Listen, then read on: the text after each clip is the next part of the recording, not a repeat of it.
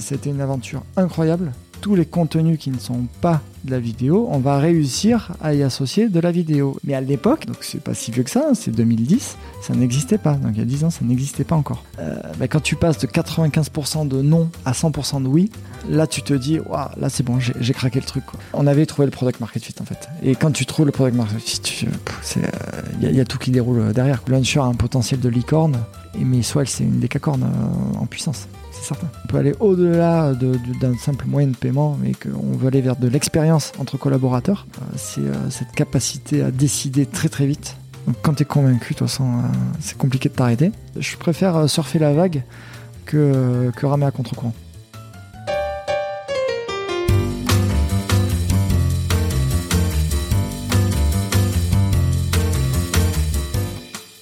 Vous écoutez La Combinaison, le podcast qui part à la rencontre de personnes exceptionnelles qui ont réussi dans leur domaine. Sommes-nous tous égaux face à la réussite? Quel est le making-of, la combinaison d'éléments, de rencontres, de succès ou peut-être d'échecs qui ont porté des personnes ordinaires à devenir des entrepreneurs d'exception, des sportifs de haut niveau, des écrivains de renom ou des artistes qui rencontrent le succès? Je suis Frédéric Azoulay, un passionné de podcast depuis plusieurs années et dirigeant d'une entreprise papeo.fr, une imprimerie en ligne réactive pour les professionnels et les revendeurs. D'ailleurs, si vous écoutez cet épisode jusqu'à la fin, je vous offre un code promo pour commander sur notre site. Ces parcours de vie me passionnent, me fascinent et je me suis toujours demandé ce qui faisait la réussite d'une personne. Je sillonne la France pour tenter de répondre à ces questions en rencontrant ces personnalités incroyables. Tous les 9 jours, je vous retrouve et je vous partage ces conversations passionnantes qui j'espère vous inspireront autant que moi. Bonne écoute Salut Loïc Salut Frédéric Alors nous sommes dans tes bureaux à Montpellier. Tu as créé Tids, spécialisé dans la vidéo publicitaire que tu as revendu près de 300 millions d'euros à 30 ans. Déjà ça, ça calme. Puis au lieu d'aller siroter des moritos au soleil, euh, immédiatement, et je crois que c'est ça, c'est vraiment immédiatement, tu as monté Launcher, rebrandé Swile, et pour laquelle tu as levé plus de 110 millions en 3 ans. Nous allons dérouler ton parcours, cette combinaison, et essayer de comprendre comment tu es arrivé là où tu es. Mais avant tout, Loïc, peux-tu me dire quelques mots sur toi? Euh, bah, avec, avec grand plaisir. J'ai 34 ans, euh, je suis, euh, j'ai- grandi, je suis né à Montpellier, euh, d'où pourquoi euh, toutes les entreprises que j'ai eu l'occasion de monter euh, ont été l'ont été à Montpellier. Pour, pour plein d'autres bonnes raisons d'ailleurs que, que cela, dont on pourra probablement parler. Mais en tout cas, je suis originaire de Montpellier. J'ai grandi euh, euh, dans le Vaucluse, euh, près de Orange. Et puis après, à la fin des études, je suis revenu à la fin de, de mon lycée. Je suis revenu à Montpellier pour faire mes études supérieures. Et à la fin de mes études supérieures, plutôt que de prendre un boulot de contrôleur de gestion, parce que j'ai un diplôme de contrôleur de gestion, master 2 de contrôle de gestion, euh, je me suis lancé dans l'aventure euh, TIDS, qui était la première aventure entrepreneuriale, sachant que pendant les pendant toutes mes études, bien évidemment, j'étais euh, pas très souvent à l'école et beaucoup à essayer de monter des projets pour comprendre un peu ce qui se passait. Mais quand tu t'es lancé dans le contrôle de gestion, tu voulais faire quoi à la base? Voilà, en fait, je, je suis un- comptable, Je, je, je, suis un profil euh, assez euh, hybride et généraliste, euh, euh, à la fois dans mes dans mes appétences, euh, on va dire euh, professionnelles, c'est-à-dire que j'adore profondément le produit. euh, Je suis quelqu'un d'assez créatif, mais j'adore en même temps également énormément les chiffres. Euh, et j'aime euh, l'informatique. Donc c'est-à-dire que j'avais fait un IUT informatique. Après j'ai bifurqué en licence euh, sciences de gestion et puis après en contrôle de gestion. Mais pendant que je faisais tout ce, cursus scolaire, je montais également des projets. Donc voilà. Donc en permanence, en fait, je jonglais entre ben, mon envie de jouer avec des chiffres, mon envie de monter des projets, mon envie de créer, de, faire un beau produit, etc. Tu codes? Je euh, codais, je code plus. Ouais. Mais du coup, en revanche, j'ai, je, je, je m'entends euh, extrêmement bien avec les devs parce qu'on on arrive à, même si je code plus, je, je, Chef de projet, quoi. Tu arrives à faire du. on, on comprend, on- je Mm. comprends tout à fait euh, les enjeux euh, techniques qu'il y a et puis surtout le, le maniement d'une roadmap, quand est-ce qu'il faut euh, payer la dette technique, comme on dit, que, voilà, et puis tous les sujets architecturaux aussi. voilà, ça c'est c'est c'est les sujets qui me passionnent beaucoup. Et j'aime beaucoup le design aussi. C'est rigolo parce que sur la fin du podcast, j'avais posé une question de savoir euh, si tu, avais investi dans d'autres boîtes ou pas. Il me semble que non. Non.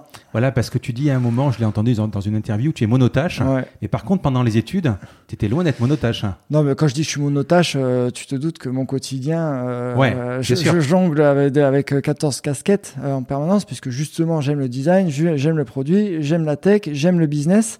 donc, de toute façon, j'ai vraiment ce, ce besoin de, de, de toucher à tout mais en revanche avec un seul focus. Donc en fait, je, je pense que monotage, ça pourrait être mal euh, euh, ou induire en erreur. On va mhm. dire que je suis monofocus plutôt. C'est-à-dire que quand tu as l'énergie, c'est voilà, c'est me dire là j'ai le focus à Swile au même titre qu'avant j'avais le focus à Tids. J'étais infichu de faire euh, quoi que ce soit d'autre mhm. parce que ça m'accapare une énergie complètement dingue. Quoi. Mais quand on a quand on a ta réussite, on doit être sollicité quand même. On doit dire eh, mets de l'argent là, mets de l'argent là. Euh. Euh, oui, oui, oui, mais je, je dis que c'est pas le, le, mm. moment pour moi, euh, tout simplement parce que c'est le cas. c'est pas c'est pas de un manque de confiance ou je ne sais quoi. C'est juste que j'ai pas la tête à ça et mm. et en tant qu'entrepreneur, en tout cas, j'essaye de faire les choses bien et, et, me lancer dans le monde du, du, du business angel en ayant l'impression de pas maîtriser, alors on maîtrise pas, hein, surtout dans le monde de business angel, mais alors pas maîtriser du tout euh, ce que je suis en train de faire, ça me ça me ça me va pas, ça me va pas. Donc je, le monde du business angel, je peut-être je le connaîtrai un jour, mmh. euh, mais pas maintenant. Les études, tu, ça fonctionnait. Tu faisais des side projects ou c'était vraiment des choses pour pouvoir euh, gagner de l'argent? Ah non, non, c'était euh, pas du tout dans une logique de gain d'argent, c'était vraiment dans une logique d'apprentissage. Ouais. Ou euh, d'ailleurs, euh, le premier projet un peu, un peu sympa, un peu sérieux, qui, qui avait qui nous avait permis de gérer pas mal de monde. C'était euh, Flash Tonight, c'était un, site de, de, de, réseau de photographes de soirée. Mhm. Donc euh, le but c'était tu te fais prendre en photo euh, quand tu euh, quand tu sors dans un bar, ou, une boîte ou autre, et t'as ta photo souvenir qui est prise. voilà. Donc bon, je pense que pas mal de gens ont connu ces, ces photographes là dans, dans, dans les soirées. Ben, nous on avait monté ce, ce réseau là dans le sud de la France. Donc c'était exclusivement dans le sud de la France. Euh, mais euh, tout le monde, 100% des gens étaient euh, naturellement euh, bénévoles.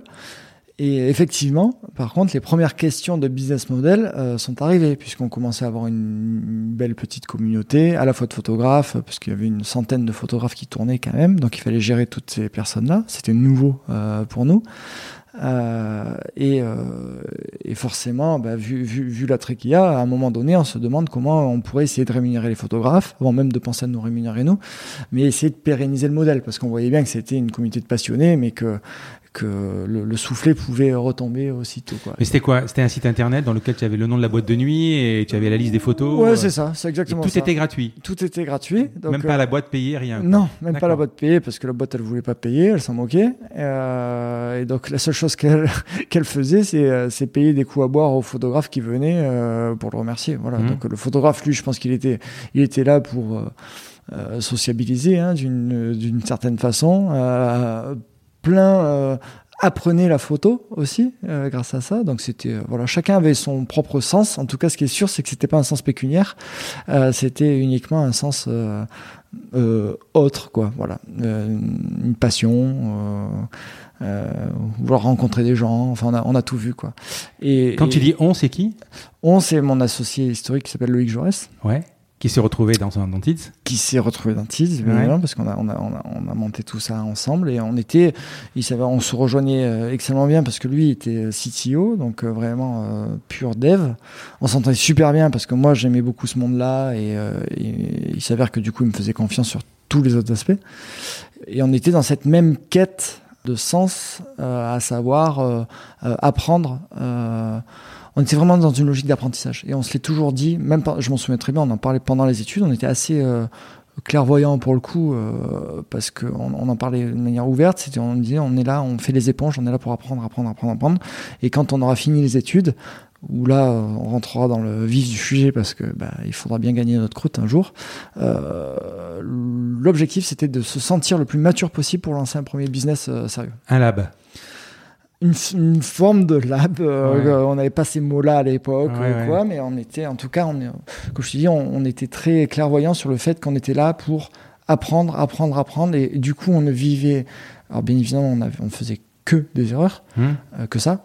c'est logique. ce qu'on appelle l'expérience.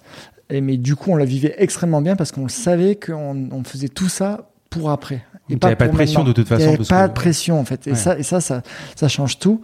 Euh, puisque bah, du coup, on pouvait travailler comme des forcenés. Et à chaque échec, on se disait, ah, OK, allez, quand on se lancera vraiment. En fait, il y avait ce, ce, ce côté un peu, ouais, quand on se lancera vraiment, euh, on refera plus ça. Quoi.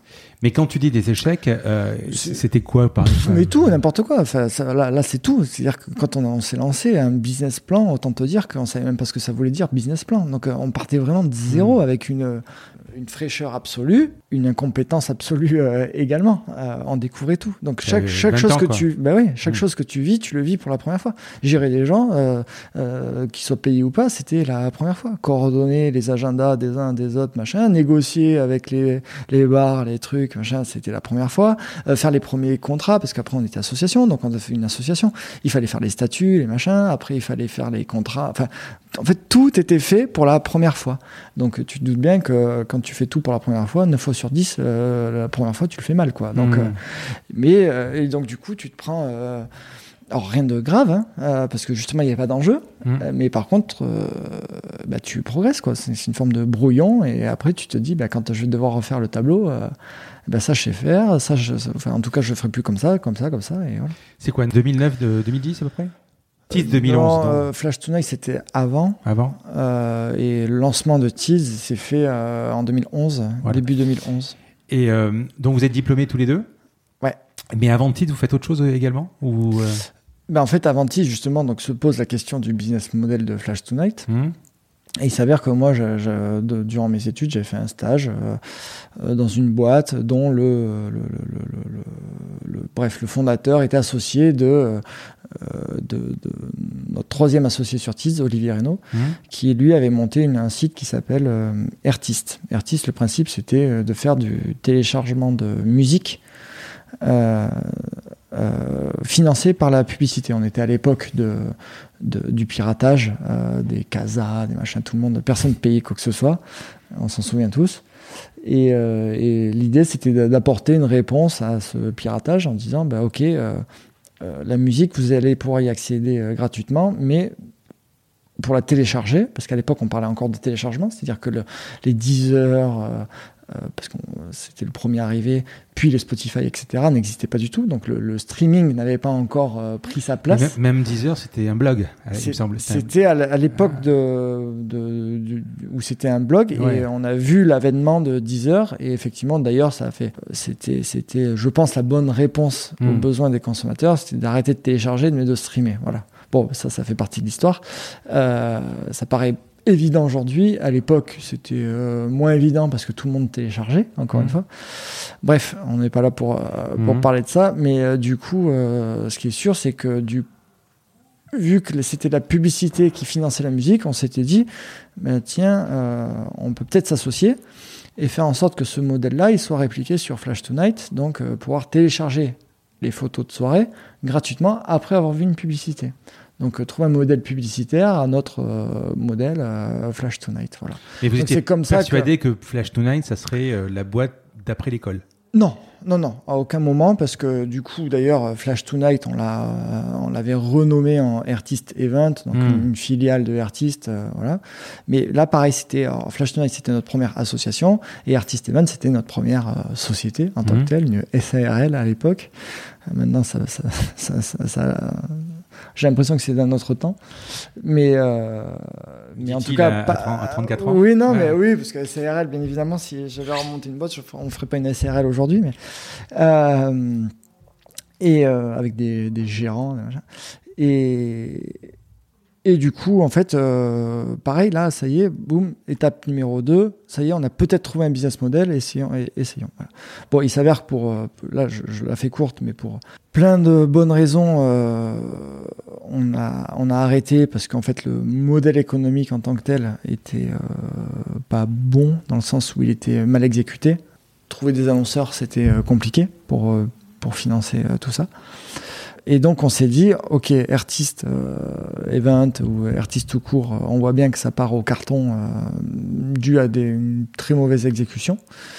mais on croit fondamentalement au fait de faire financer des contenus qui ne sont pas de vidéo, donc des contenus autres, quoi, que ce soit euh, des photos, de la musique ou des, PDF de journaux, euh, euh, etc., à travers de la publicité. Donc on était les premiers à vraiment décorréler le flux vidéo de la publicité vidéo. C'est-à-dire que avant l'arrivée de TIDS, et ça c'est ça le concept de TIDS, c'est-à-dire on va aider les différents sites éditeurs à monétiser leurs contenus qui ne sont pas de la vidéo, mais avec de la vidéo publicitaire.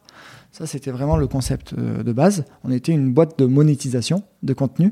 On, nous, on donc exit euh, Flash Tonight, exit Artist. Euh, on arrête de, de, de, d'être éditeur de sites. Par contre, on vient leur donner une brique de monétisation aux sites déjà existants qui ont déjà leur audience, qui, qui savent bien gérer leur site, etc. Voilà. Et ça, donc ça, ça c'est le, le, business model de, de TIDS. Donc là, nous sommes en, en, en 2011. Ouais. Euh, mais la vidéo euh, proprement dite sur les sites internet, elle existait. La vidéo sur les sites internet, la vidéo publicitaire, ouais, existait. Elle, elle existait sur des sites qui avaient de la vidéo, du contenu vidéo, donc du Dailymotion, euh, YouTube, euh, etc. Là, tu pouvais effectivement trouver de la vidéo publicitaire. Nous, notre euh, angle d'attaque, donc dans le jargon euh, technique, c'était euh, ou, ou, du, du milieu, c'est ce qu'on appelle de l'in-stream, mmh. dans le flux. Donc on met de la publicité vidéo dans le flux euh, associé à un contenu vidéo.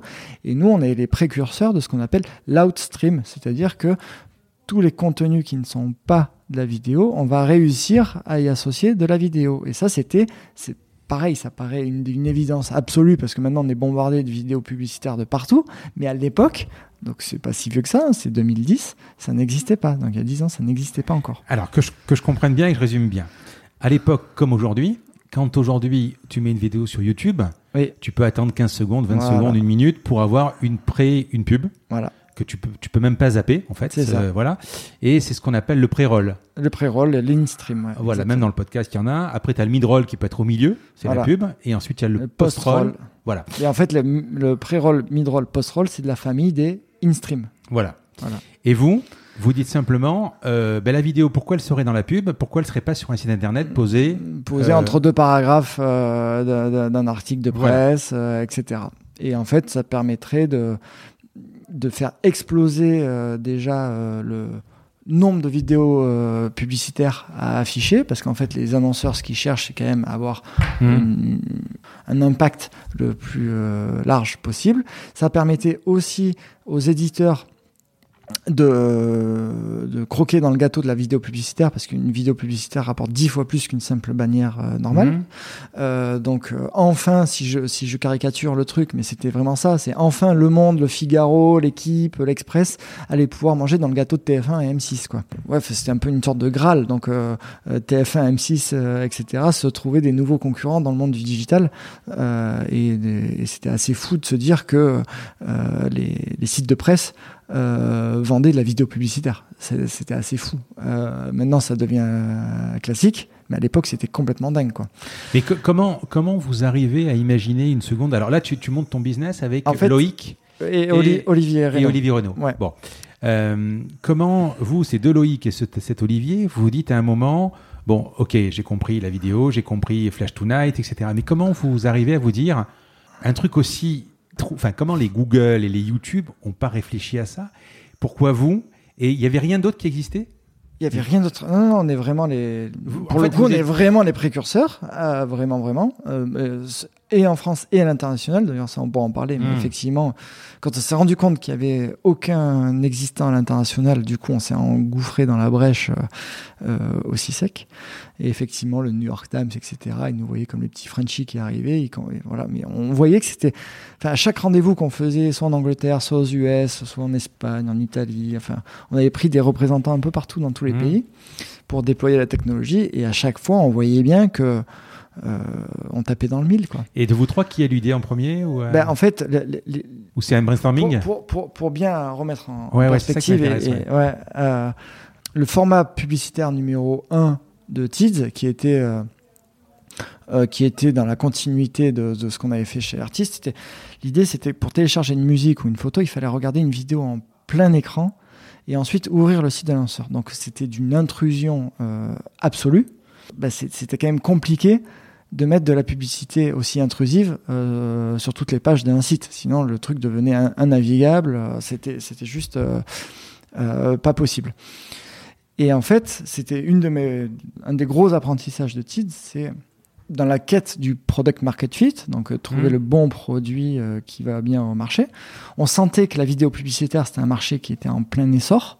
Euh, on le voyait parce que ça y est, enfin il y avait la DSL, enfin il y avait la, bonne bande passante pour pouvoir diffuser ce genre de flux. Mais on a, compris que le marché de la, publicité était un marché de volume et que vu que les, niveaux de rémunération de vidéo étaient quand même extrêmement faibles, hein, puisqu'on parlait de peut-être 10 centimes par vidéo vue, pour quand même bien gagner notre vie euh, euh dans, dans, les, grandes largeurs, bien se développer, etc., il fallait quand même aller chercher un sacré volume. Et, avec ce format publicitaire initial qu'on avait euh, imaginé, le volume, on était incapable d'aller le chercher.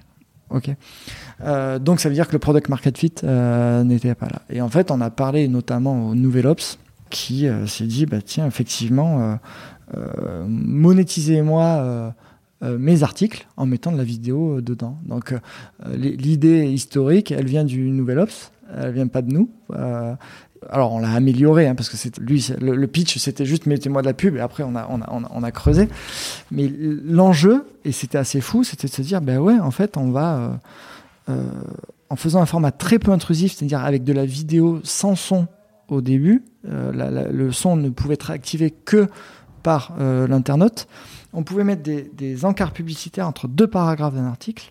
Et là, on alignait enfin les intérêts de tout le monde. C'est-à-dire que on arriverait à mettre de la vidéo publicitaire dans chaque page, chaque page. Donc d'un coup d'un seul, Le Monde, l'Express, l'équipe, machin, on pouvait toucher 95% de leur page, là où avec le format original euh, de Tease, on touchait 2%. Donc ça y est, enfin on commençait à avoir le volume, sans embêter les internautes. Hmm. Et, du coup, ça faisait le bonheur des annonceurs. Donc, enfin, les intérêts des trois parties prenantes de monde publicitaire, que sont les internautes, les éditeurs et les annonceurs, était rejoint. Et c'est de là que l'étincelle est partie. On, ben est parti, on s'est dit, voilà, je me souviens, on avait fait un petit déjeuner avec tous les éditeurs français euh, qui euh, qui voulaient pas prendre notre format numéro 1, on va dire, on va l'appeler comme ça, format numéro 1. Et, euh, et le format numéro 2, c'était l'InRead, donc dans InStream, InRead, donc mmh. dans, dans, dans le flux de lecture. Et là, d'un coup d'un seul, ils ont tous dit oui, oui, oui, oui, oui, oui, oui, oui, oui. Et quand euh, tu fais des rendez-vous, et je pense que s'il y a pas mal d'entrepreneurs qui écoutent, euh, euh, bah, quand tu passes de 95% de non à 100% de oui, ah oui. Là, tu te dis, waouh, là, c'est bon, j'ai craqué le truc. Quoi. Et mmh. t'as pas besoin, et ça, c'est le meilleur indicateur, c'est les oui des clients. Et tu te prends que des oui, des oui. Ça fait très bizarre, mais c'est diablement excitant. Alors, avant de revenir aux genèses de la, de, de la boîte, et, donc, vous avez cette idée, tu rencontres le nouvel Ops. Il te donne euh, presque une nouvelle idée. Enfin, ouais, ouais, c'est de dire, ben, allez-y. Euh, voilà. Vous monétisez jusqu'à présent euh, des contenus à haute valeur ajoutée. mais votre format il est trop intrusif. Mettez une vidéo au milieu de l'article. Le tech de l'histoire, c'était Olivier? Le Le tech. Le, non, c'est Loïc. Loïc. Bon. Cette époque, il y a la DSL. Ouais. le fait de rentrer une vidéo sur une page internet qui est super légère, qui pèse quelques kilos, Comment tu contournes? Parce que c'est, est-ce que ça a été une question, ça de se dire, voilà, je vais rajouter 4, 5, 10 mégas, 20 mégas sur une page? Alors, on était sauvé par le fait que la publicité, c'était que des pubs de 15-20 secondes. Donc, de fait, c'était quand même, c'était pas ouais, mais ça passe, c'est 2-3 mégas quand même à chaque fois sur les DSL. Ouais, mais c'est, ça passait. Ouais, ça passait. D'accord. C'était, pas... accepté. C'était accepté de tout le monde. C'était pas de flash, c'était pas, c'était non, non, non, d'accord, du euh, PEG ou je sais pas quoi. Ouais. D'accord. Ouais. Ok. Donc, euh, vous avez cette idée-là. Vous avez créé la boîte déjà? Ah oui, oui, dès, 2000, euh, mmh. dès, dès, dès, début 2011.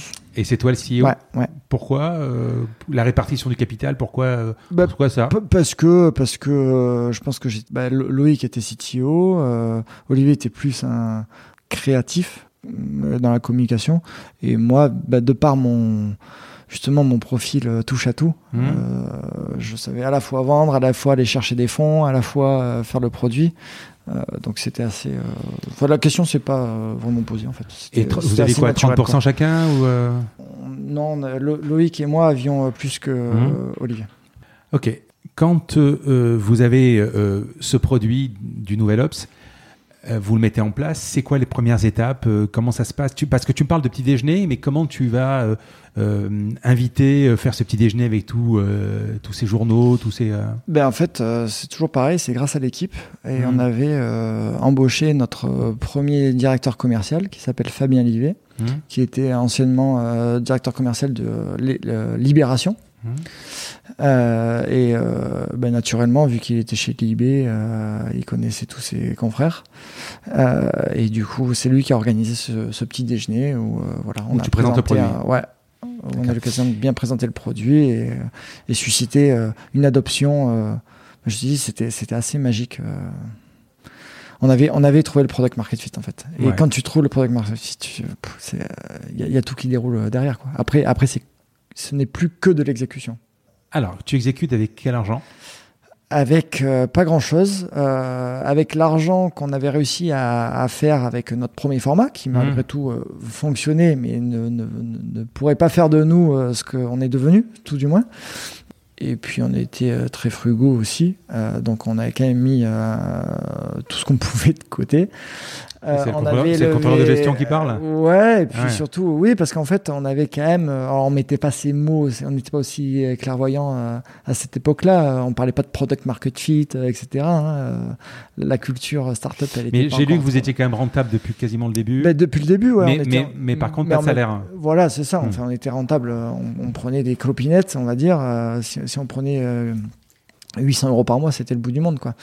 Euh, c'est du défraiement en fait, hein, à la limite. Et, oui, on se disait non, il faut qu'on essaie d'accumuler un maximum de trésorerie. On avait fait une petite levée de fonds de quelques centaines de milliers d'euros euh, et, basta, et suffisamment pour essayer de monter la première équipe euh, commerciale et les premiers développeurs aussi. Et, après, bah, le but c'était de, gérer tout le reste par nous-mêmes, quoi. Donc voilà. Mais, euh, mais ce que je retiens surtout, c'est qu'on est, on est parti avec euh, une, euh, une méconnaissance du secteur, une, forme de naïveté totale, une inconscience limite, je, je dirais, avec une intuition forte que le monde de la publicité vidéo, il y avait un truc à faire. Mais alors, typiquement, on savait pas ce que c'était un CPM, quoi. ou, ou, coup pour mille. Un coup pour mille. Donc, c'est, on, on, apprenait tout.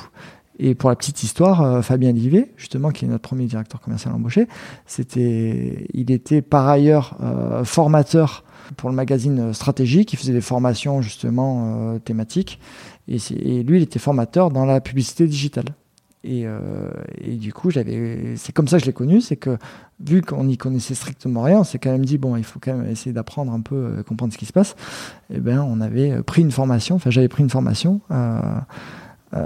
Pour essayer de comprendre ce que c'était que le monde de la publicité digitale. Donc c'est là où j'ai appris ce que c'était un CPM. Euh, Parce que quand, tu vas discuter avec un média pour qu'il annonce, il y a quand même dans la conversation, il y a quand même ce genre de termes CPM, CPC, KPI, euh, je sais pas quoi. Donc Oh, mais ça c'était vraiment la genèse du truc. Hein. la genèse du truc, on connaissait rien et et en fait, les premiers revenus publicitaires, on, avait réussi à les faire à travers une régie. Donc, on parlait même pas à un annonceur en direct, on parlait à un intermédiaire qui est donc une mmh. régie publicitaire, qui avait ce qu'on appelle des, un surplus de publicité à, diffuser et qui nous le donnait. Donc euh, voilà, donc on n'était même pas en direct avec les annonceurs.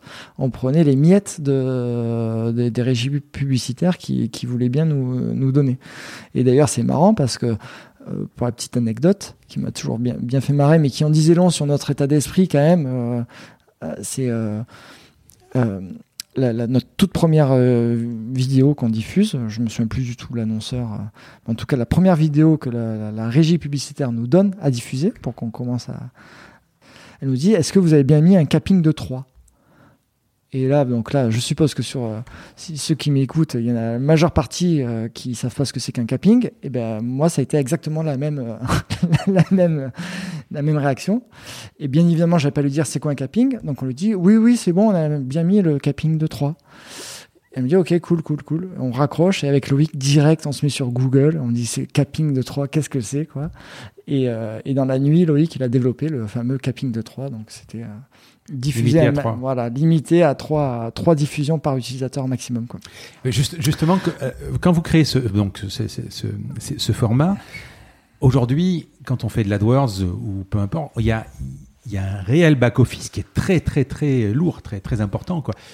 Comment ça, se, comment ça s'est passé ce back-office C'était beaucoup plus artisanal à l'époque que ça hmm. l'est aujourd'hui. Hein. Euh, C'est-à-dire qu'aujourd'hui, c'est des enchères en temps réel. C'est du. C'est compliqué aujourd'hui. Hein. Il y a, y a des, des, acronymes dans tous les sens, un jargon de fou. Euh, nous, on est né avec beaucoup de simplicité et on a su évoluer avec la complexité qui, qui, qui devenait de plus en plus, en plus importante.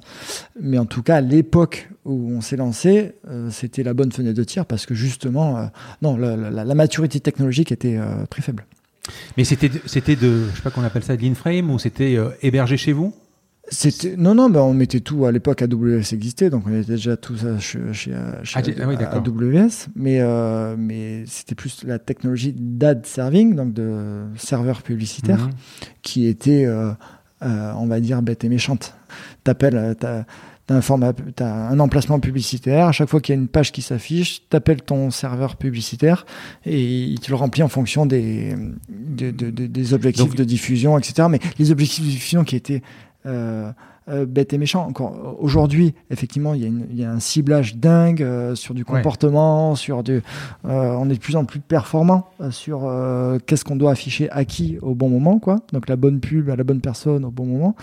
à l'époque, c'était simplement des objectifs de diffusion. Il n'y avait même pas d'objectifs de, de, performance associés. Donc on te dit, bah voilà, tu as, je sais pas moi, 300 000 affichages à gérer avec un fameux capping de 3 euh, mhm. maximum. Donc, 300 euh, 000 affichages à, à euh, proposer à maximum 3 fois par personne sur telle période de temps, pendant 3 semaines par exemple. Bon, mais ben, ça. Euh, merci, au revoir. Euh, donc, euh, si donc toi, tu suivais tes campagnes, si c'était un peu à bourre, tu, tu, faisais en sorte de les, les, les prioriser un peu plus. Et, et, si tu avais le mec qui, qui, qui, revenait 100 fois sur la même page, ça débitait 100 fois le. non, justement, le capping fonctionnait pour le coup. D'accord. Le, déjà par l'IP ou par, par, ce genre le, par l'IP, ouais. Ouais, d'accord. Voilà. Euh, j'avais, j'ai rencontré, euh, enfin j'ai interviewé d'ailleurs Cyril Zimmerman, qui me bah oui, que je, oui, que je connaissais très bien. Voilà. Qui me parlait également de, de, de non-intrusivité, pareil que, que, vous à son époque avec euh, AduX, je sais plus, euh, iMedia. iMedia. Euh, C'était la même période? C'était alors lui, il était beaucoup plus fort à l'époque. Hein, C'était hmm. la, la, grande période de iMedia. Hmm. Vous avez bossé ensemble ou euh, Peu. Hmm. peu euh, parce que parce que lui il était très dans le display donc l'affichage de hmm. bannière classique et nous on était très vidéo euh, donc euh, voilà donc non non on n'a jamais été ni en partenariat ni en concurrence mais, euh, mais oui, oui, la, non-intrusivité, elle a participé à aligner, euh, comme je disais tout à l'heure, les, intérêts euh, des parties prenantes. C'est-à-dire qu'on ne peut pas faire tout et n'importe quoi avec la publicité. C'est dès l'instant où, parce que pour le coup, les éditeurs, s'ils mesurent que la publicité affichée de manière trop intrusive fait partir les lecteurs et surtout les lecteurs ne reviennent plus, là, c'est de la perte sèche. Donc bien évidemment, on peut pas faire tout et n'importe quoi avec la. Il faut préserver euh, l'audimat. Il faut préserver le nombre de visiteurs uniques qui viennent.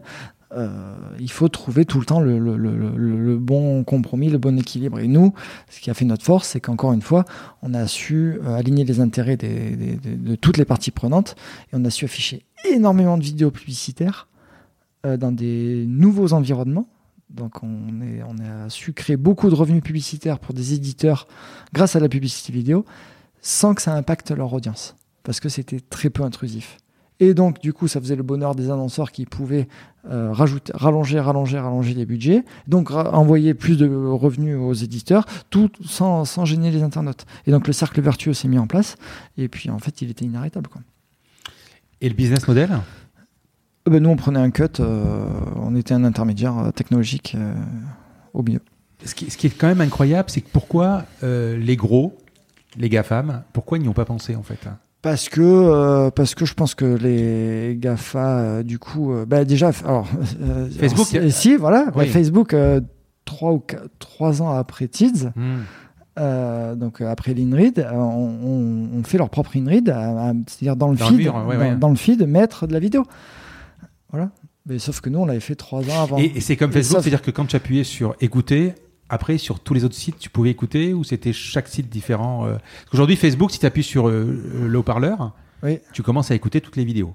Oui. Ou alors tu, tu n'écoutes aucune. Oui. Ouais. Non, non, là, nous, c'était euh, par vidéo, parce que c'était quand même une logique publicitaire. Mhm. Euh, mais euh, effectivement, et la différence entre Facebook et nous, donc tu dis pourquoi est-ce qu'ils n'ont pas réagi? Ben, Facebook a quand même réagi quelques années après et avec euh, du succès. Euh, mais nous, on était encore dans cette logique de, on est un fournisseur technologique et de revenus par, ailleurs, parce qu'on allait chercher aussi les revenus, euh, les annonceurs, mais, mais sur tous les sites externes. Facebook est resté sur une logique interne. Ils ont fait ça pour eux et c'est tout. Ils n'avaient pas cherché à monétiser l'audience des autres sites web. Quoi. Et Google, pareil, lui était un peu monofocus euh, aussi, c'est-à-dire qu'ils ont une vache à lait qui était tellement euh, folle avec AdWords et une deuxième vache à lait qui était tellement dingue avec YouTube et euh, l'InStream qu'ils n'allaient pas s'embêter avec de l'outstream qui était pour eux, en tout cas, perçu comme étant un, un plus petit gâteau. Normal, ils n'avaient pas l'habitude de travailler avec des sites de presse, des sites divers et variés. Ouais, enfin, c'est hyper simple pour eux d'aller mettre du, Mais du écoute, YouTube. on est en 2020, ils l'ont toujours pas fait. Euh, de- 2011, euh, ça part quand en fait? Quand c'est que tu te dis euh, j'ai un carton dans les mains? Euh, au petit-déj, là. Et c'est donc euh, très rapidement. Ah, mais instantanément, je te dis, il le, y, a- il y a un truc fou dans le product market fit, c'est qu'on n'a t'as pas besoin d'attendre les chiffres pour comprendre que c'est bon, tu as, craqué le truc. Il faut se remettre en perspective. Tu te prends des bâches en permanence. Tu vas, tu, tu, tu vas montrer te- ton premier format euh, au monde, à l'Express, à l'équipe, machin, machin. Tous, ils te disent avec leurs formules euh, qui leur sont propres, hein, mais euh, la résultante c'est exactement la même, c'est non quoi. Voilà. Non, non, non, non, non, non, non. Tu vas le revoir avec un même un deuxième format. Et le premier il te dit oui, tu c'est cool. Deuxième il te dit oui, troisième il te dit oui. En fait t'enchaînes et oui. C'est que t'as trouvé, c'est bon, t'as as, répondu à leurs besoins. Donc tu les as écoutés, tu as répondu à leurs besoins et donc ils sont pas plus bêtes que d'autres et, et ils, ils, prennent, c'est logique puisque ils vont générer des revenus grâce à toi, euh, sans que ça touche à, à leur audience. Donc ça a ça de magique et on n'avait pas encore euh, euh, lancé le produit même parce que c'était qu'un un concept à l'époque qu'on savait qu'on avait craqué le truc. Quoi. Et donc très vite, en fait, on s'est dit, bah, ce qu'on a fait en France, il faut impérativement qu'on le fasse euh, à l'étranger. Euh, donc on a embauché euh, Pierre de Grand Maison qui s'est chargé du développement international, qui avait un gros gros réseau à l'international et qui euh, donc on a pris des, c'est lui qui s'est chargé de, de trouver euh, des, des, représentants dans chaque pays qui avaient pour mission d'aller euh, plugger le format euh, sur tous les plus beaux euh, éditeurs de la planète, donc les équivalents du Monde, du Figaro, Express, à tous les. Ouais, J'ai vu Washington Post. tout, enfin, tout, tout, tout, c'est incroyable, incroyable. Et pareil avec ce même euh, sans avoir cette culture à distance, euh, des oui, des oui, des oui, des oui, des oui quoi. Et quand, vous, et quand vous craquez le truc, vous voyez personne arriver dans le rétroviseur alors non, parce que... Euh, c'est pas très compliqué en même temps. Mais comme... non, mais en fait c'est toujours pareil, les gens sont focus. Tu vois, c'est comme quand on, un entrepreneur il te dit non, non, attends, j'ai pas envie de te dire mon idée, j'ai peur que tout le monde me copie. Mais non, t'inquiète, tout le monde est déjà bien occupé. Ouais. Donc au contraire, va chercher un maximum de feedback, euh, au, ça t'aidera. quoi. Euh, et crois pas que les gens d'un coup d'un seul ils vont tout lâcher pour... Euh, voilà. Et, et, donc nous, il s'avère que... On, on était les précurseurs de l'outstream et qu'il y avait tout un tas d'acteurs sur de l'instream euh, qui se battaient, qui faisaient des levées, euh, ils faisaient tous des grosses levées pour essayer d'aller se battre et monétiser les audiences vidéo des, sites web. Et nous, ben, en fait, on a été tranquille pendant euh, 3 ans, 3 ou 4 ans même, enfin entre 3 et 4, entre 3 et 4 ça c'est certain où euh, bah, les gens nous voyaient, euh, l'outstream, et ils étaient tellement focus sur leur instream que, et à se, battre sur l'instream. Tu vois, c'est un peu comme. Euh, tu connais probablement l'océan bleu et l'océan rouge, hein, la, thé la, théorie de l'océan bleu et l'océan rouge. Mais il faut imaginer ça. Ton océan rouge, c'était l'instream, donc une petite mare crocodile, et à tous bouffé les uns les autres. Et nous, on avait un océan qui était plus gros que, que l'instream, parce que le gâteau était plus gros que l'instream. Et personne ne le voyait pas parce que les gens sont comprennent pas ou quoi, juste parce que tu es trop occupé à, à, pas perdre ce que tu as tout monté sur, sur, sur l'InStream. Quoi. Et donc, c'est des vraies questions stratégiques. C'est assez profond finalement parce que Ça en dit long sur, sur euh, le fait de surtout pas chercher à s'entêter, parce qu'on est devenu plus gros que tous les acteurs de l'instream qui étaient en train de se bouffer, alors qu'on est parti avec euh, plusieurs années de retard hein, sur eux. Donc voilà, on a, on a fait un choix stratégique qui a payé, euh, et on a bénéficié de la non-réaction de tous les gens qui étaient sur ce secteur-là. quoi. Voilà. Parce qu'ils étaient trop occupés à se bouffer entre eux. Ouais. C'était qui tes clients en fait? Ah là, c'était. Alors, du coup, nous, on était euh, Tiz, on était Vous les. une régie ou euh on était, Tiz, on était les pros de, de la tech, Hum euh, donc de cette technologie de monétisation. Euh, donc, et on était très fort côté éditeur, donc côté supply. Hum. Après, tout on crée tellement de volume que tout l'enjeu maintenant c'était de d'essayer de remplir les tuyaux, de, donc tous les emplacements publicitaires euh, qu'on créés, il fallait la remplir de publicité vidéo. On, a l'audience, maintenant il faut, aller chercher les annonceurs. Donc on avait monté une régie internationale parce qu'il y a des agences justement grâce à notre réseau. euh, on avait monté une offre internationale. Il y a des agences euh, publicitaires dédiées sur des campagnes internationales. Typiquement, je sais pas moi, quand Air France euh, fait une campagne, euh, ils, ils communiquent pas qu'en France. Ils font une campagne euh, corporate, comme on dit, assez. et, donc du coup, on s'est focalisé en premier temps sur ces campagnes globales. Voilà. tu signes un annonceur et tu sais que tu as 18 pays à- à alimenter. Donc la beauté de ce truc, c'est que chaque campagne publicitaire, c'était euh, vu qu'il faut un peu d'impact et vu que tu dois piloter ça dans 20, 30 pays, ben, chaque campagne c'était 700, 800, 900, 1 million d'euros, donc des trucs euh, fous en fait pour nous. Euh, mais en fait- mais mais il y en a assez peu des campagnes comme ça. Il y, il y en avait, ce qui nous a permis de bien démarrer, mais il y en a assez peu. Et donc, euh, du coup, euh, on remplissait très peu l'inventaire euh, globalement créé, parce que quand tu te plugues sur New York Times ou Washington Post ou, euh, ou euh, Guardian ou, euh, ou même l'équipe, Le Monde ou machin, euh, ils en font du volume. Et donc la question c'est, euh, bon, euh, au niveau local, il va falloir aller chercher des annonceurs locaux qui font que la France, ou que les US, que l'Angleterre, Mhm. pour essayer de remplir ça. Donc les éditeurs cherchaient à le faire par eux-mêmes au, au début. Sauf qu'en en fait, euh, savoir vendre de la publicité vidéo, c'était pas inné. Ils avaient un catalogue de produits à vendre déjà euh, dans leur régie interne complètement dingue. Donc on s'est dit qu'on allait le faire par nous-mêmes euh, et on les aider à monétiser. Donc devenir une régie locale. Et c'est à ce moment-là qu'on a rencontré eBuzzing, euh, qui était déjà dans plein de pays. Donc ça, on est en 2013-2014. Eux étaient à la croisée des chemins, c'est-à-dire qu'ils avaient eu le temps de s'implanter dans, de mémoire, si ma mémoire est bonne, 5 ou 6 pays, avec des forces de frappe commerciales sur place. Euh, mais avec, ils étaient dans un- une sorte de cul-de-sac d'un point de vue euh, produit et stratégie, où ils cherchaient un product mar- market fit, si on peut dire ça ainsi. Et c'est là où euh, le fameux... Ils, faisaient quoi eux Bah, euh, euh, Alors, c'était Pierre Chapaz, c'est ça C'était Pierre Chapaz, Bertrand Quesada. Enfin, c'était un conglomérat Hum. d'entrepreneurs euh, mené par Pierre Chapaz, Fondateur de quel coup? Fondateur de Quelcou, Mhm. qui s'était relancé, qui avait monté une boîte. Et, euh, ils avaient rassemblé les équipes de Nomao, de Overblog à l'époque Ah oui. et de eBuzzing. Et l'idée, c'était de faire, alors je me souviens plus comment ça s'appelle, mais euh, une ferme de contenu. Hum. Euh, une sorte de ferme de contenu. Donc l'idée c'était de générer du, du contenu automatiquement. Euh, et, euh, et sauf qu'en fait, euh, ils ont levé 17 millions d'euros, si mes souvenirs sont bons. Et Google euh, a interdit cette pratique juste après leur, parler, ouais. leur levée de fonds. Donc en fait, leur business model se cassait complètement. Enfin, du jour au lendemain, le truc se- était out, quoi. Mais dedans, il y avait eBuzzing, qui était une boîte qui a été montée par Bertrand Quesada, notamment, euh, qui euh, faisait du euh, contenu sponsorisé dans les blogs, donc euh, voilà, avec et un début de vidéo.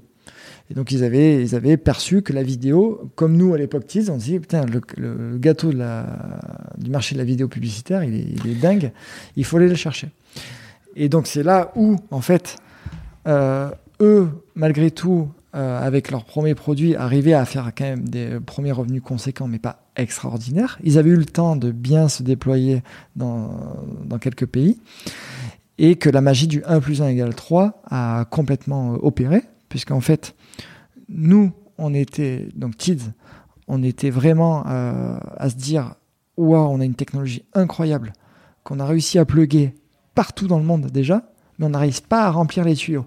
Enfin, c'est pas qu'on n'arrive pas, c'est que ça y est, il faut qu'on le fasse, quoi. Il faut qu'on se mette à le faire. Sauf que monter une régie publicitaire dans euh, 10 pays, ça coûte, euh, ça coûte euh, énormément d'argent. Et ça va prendre du temps, parce que recruter tout le monde, les mettre au diapason, etc., ça va prendre du temps. Tant qu'on n'a pas forcément, parce que peut-être qu'un jour, les petits copains, les concurrents qui font de l'in-stream, ils vont se réveiller et ils vont nous couper l'arbre sous le pied.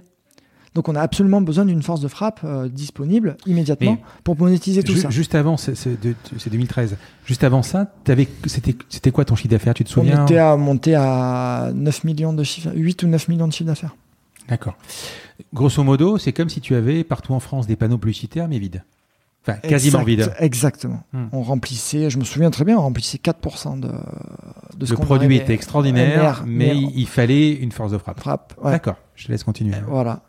Et donc, comment on passe de 4%, de 4% à ne serait-ce que, je sais pas moi, 60, 70%, ce Hmm. qui serait déjà euh, de, de- de remplissage publicitaire. Et voilà. Et donc, e-buzzing est arrivé là au bon moment. Donc, c'est eux qui te contactent. C'est euh, alors non, c'est par l'intermédiaire de Pascal Gauthier, notre board member, Hum, qui est un ancien de Criteo, hum. euh, l'ancien COO de Criteo, qui, était rentré à l'occasion de notre première levée de fonds de 4 millions d'euros, parce que quand on a découvert l'INRID, euh, du coup, on a fait une première levée de fonds pour, euh, accélérer quoi, notre déploiement, monter la régie internationale, etc., etc. Et très vite, on se dit, il faut impérativement que... Enfin, le truc, il est trop gros là devant nous, personne ne l'a vu, il faut vraiment qu'on accélère à l'international. Donc comment on fait? Est-ce qu'on relève 20 millions? Parce qu'on est en capacité de le faire. Les chiffres étaient là. euh, Parce que est- entre, la création 2011 et, et 2013, tu n'avais quasiment pas de levée de fonds. T'es Ben, 200 000, quoi. Enfin, euh, t'es- deux- 200 000 plus les 4 millions euh, en 2013. Bon, vous gagnez euh, votre, enfin, vous gagnez votre, vous aviez un petit salaire, ça, ça fonctionnait, quoi. Mais ouais, c'est ouais, ouais. ouais, c'est ça. D'accord. Non, mais on gagne. Tu voulais compte. scaler. Ah ben à mort. On, et puis on était Hmm. avec Loïc, euh, on était encore en mode euh, éponge quoi. Hmm. Il fallait qu'on apprenne. Pour nous, c'était, euh, on était encore en train de complètement apprendre. On était euh, au moment de la fusion avec eBuzzing, on, était euh, 40 ou 50. Eux étaient 200. Donc euh, et, et c'était un, un des il y avait deux vecteurs qui nous ont poussé à, à faire cette fusion avec eBuzzing. Le premier, c'était parce qu'on était convaincus que la magie du 1 plus 1 égale 3 allait opérer, dans le sens où euh, si tu mets une force de frappe incroyable, euh, si tu passes de 4% à 70% de, de taux de remplissage, c'était complètement fou, quoi. Et qu'ensemble, ils avaient autant besoin de nous que nous, on avait besoin d'eux, quoi. Hmm. Et donc, ce, ce- et, et ça a parfaitement fonctionné. C'est-à-dire que l'intuition a été bonne parce que chacun y a mis du sien. C'était une vraie euh, fusion dans le sens où il y a- il y a- euh, on a apporté toute la technologie, toute la supply, et eux ont apporté toute la demande. Euh, voilà, on était vraiment et côté management, personne n'est parti, tout le monde a trouvé sa place, etc. Donc on était vraiment dans cette logique pff, fusion, et c'est ensemble qu'on va tout exploser. Et effectivement, ensemble, on a vraiment tout explo- ex- explosé, euh, euh, tous les compteurs. Quoi. Mais le deal, c'était quoi, en fait, quand tu rencontres Pierre Chapaz? Le deal, c'était de se Fusion, il y a de l'argent au milieu, il y a. il y a- il y a- Non, non, non, c'est là on met, on met en pot commun et Pot commun. en avant Guingamp quoi.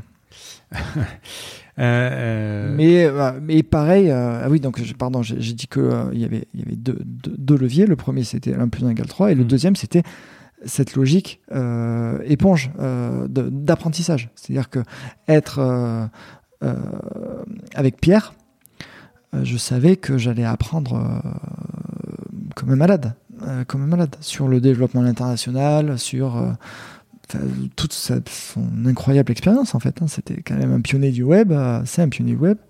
Euh, il a fait une- des aventures extraordinaires avec Elkou. Avec Tite, ça s'est excellemment bien passé. Et moi, j'étais, j'étais, euh, enfin, on avait euh, 20, euh, 27 ans, Mhm. 26 ans. Donc on était des bébés, et quoi. lui, il avait quoi, 50 Euh, c'est ça à peu près, ouais. Ouais. Euh, donc on était des bébés et donc euh, on avait cette humilité dingue et cette envie dingue de, d'apprendre quoi, d'apprendre, d'apprendre, d'apprendre, d'apprendre quoi. Tu te tais, t'avances, t'exécutes et, et voilà. Et, et ce qui, c'est ce qui, exactement ce qui s'est passé. Ce qui, ce qui m'intéresse, c'est que quand on, on va rentrer dans, le, dans cette fusion, vous aviez un produit génial, il vous manquait des ventes. Lui, grosso modo, il allait vous amener l'international, les ventes, etc. Vous, euh, tu, étais, donc le Ouais, CEO. Ouais. Tu n'as pas eu peur de te faire cannibaliser? Non, parce Tu as que pensé à ça? Oui, bah plus que pensé, ça a Mhm. été discuté euh, ouvertement. Et euh, je me souviens, je me souviens très bien, j'en ai parlé avec Loïc et, qui, et je lui avais dit, écoute, c'est simple, il y a deux possibilités. Soit je garde mon titre de, de CEO et on continue avec deux marques séparées. Mhm. Soit je, c'est pas grave, je, me mets dans le rang euh, complet, euh, mais euh, on garde Tids, on, arrête e-buzzing, et moi je deviens CSO, donc Chief Strategy Officer, en charge de toute l'innovation et, de la stratégie. Et, et on fait en sorte que cette magie du 1 plus 1 égale 3 opère. Quoi. Donc il y, y, avait cette forme d'ego à mettre de côté, et c'était la décision qui a été prise. Donc euh, oui, ça a été évoqué, et oui, la, la décision c'était de dire bah, je mets l'ego de côté parce qu'en fait on a tellement collectivement plus à aller chercher ensemble que euh, voilà, on va aller au succès tous ensemble, et, euh, et c'est bien.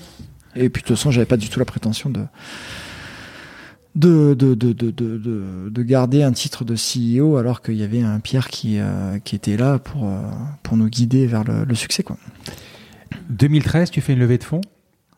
Ouais, juste à, en fait six mois avant le, le, la fusion avec eBuzzing. Mmh. Et en fait, ce qui se passe, c'est que euh, ça, on, était vraiment dans une ascension euh, dingue. Et très vite, ce qui se passe, c'est que 4 millions, parce qu'on lève 4 millions auprès de mmh. Partech et Elaya. Euh, c'est des fonds sympas.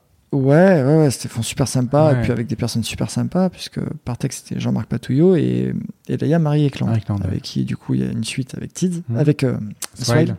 Et en fait, justement, comme je vous disais, on monte notre régie internationale, donc que des campagnes qui pèsent 600, 700, 800, 1 million.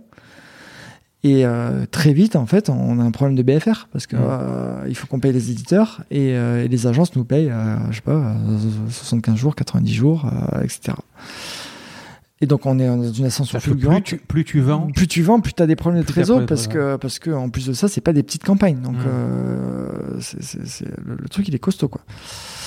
Et, euh, et, donc du coup très vite cette fameuse question de qu'est-ce qu'on fait arrive. Je, 20 millions, on les levait franchement sans aucun problème. Hein, on en discutait en interne. Euh, les fonds étaient complètement disposés à, à, nous suivre dans cette aventure parce qu'ils voyaient bien qu'on avait craqué un truc quoi et que de toute façon on n'allait pas lâcher une boîte juste pour des problèmes euh, de BFR alors que le truc est en train d'exploser euh, dans le bon sens du terme.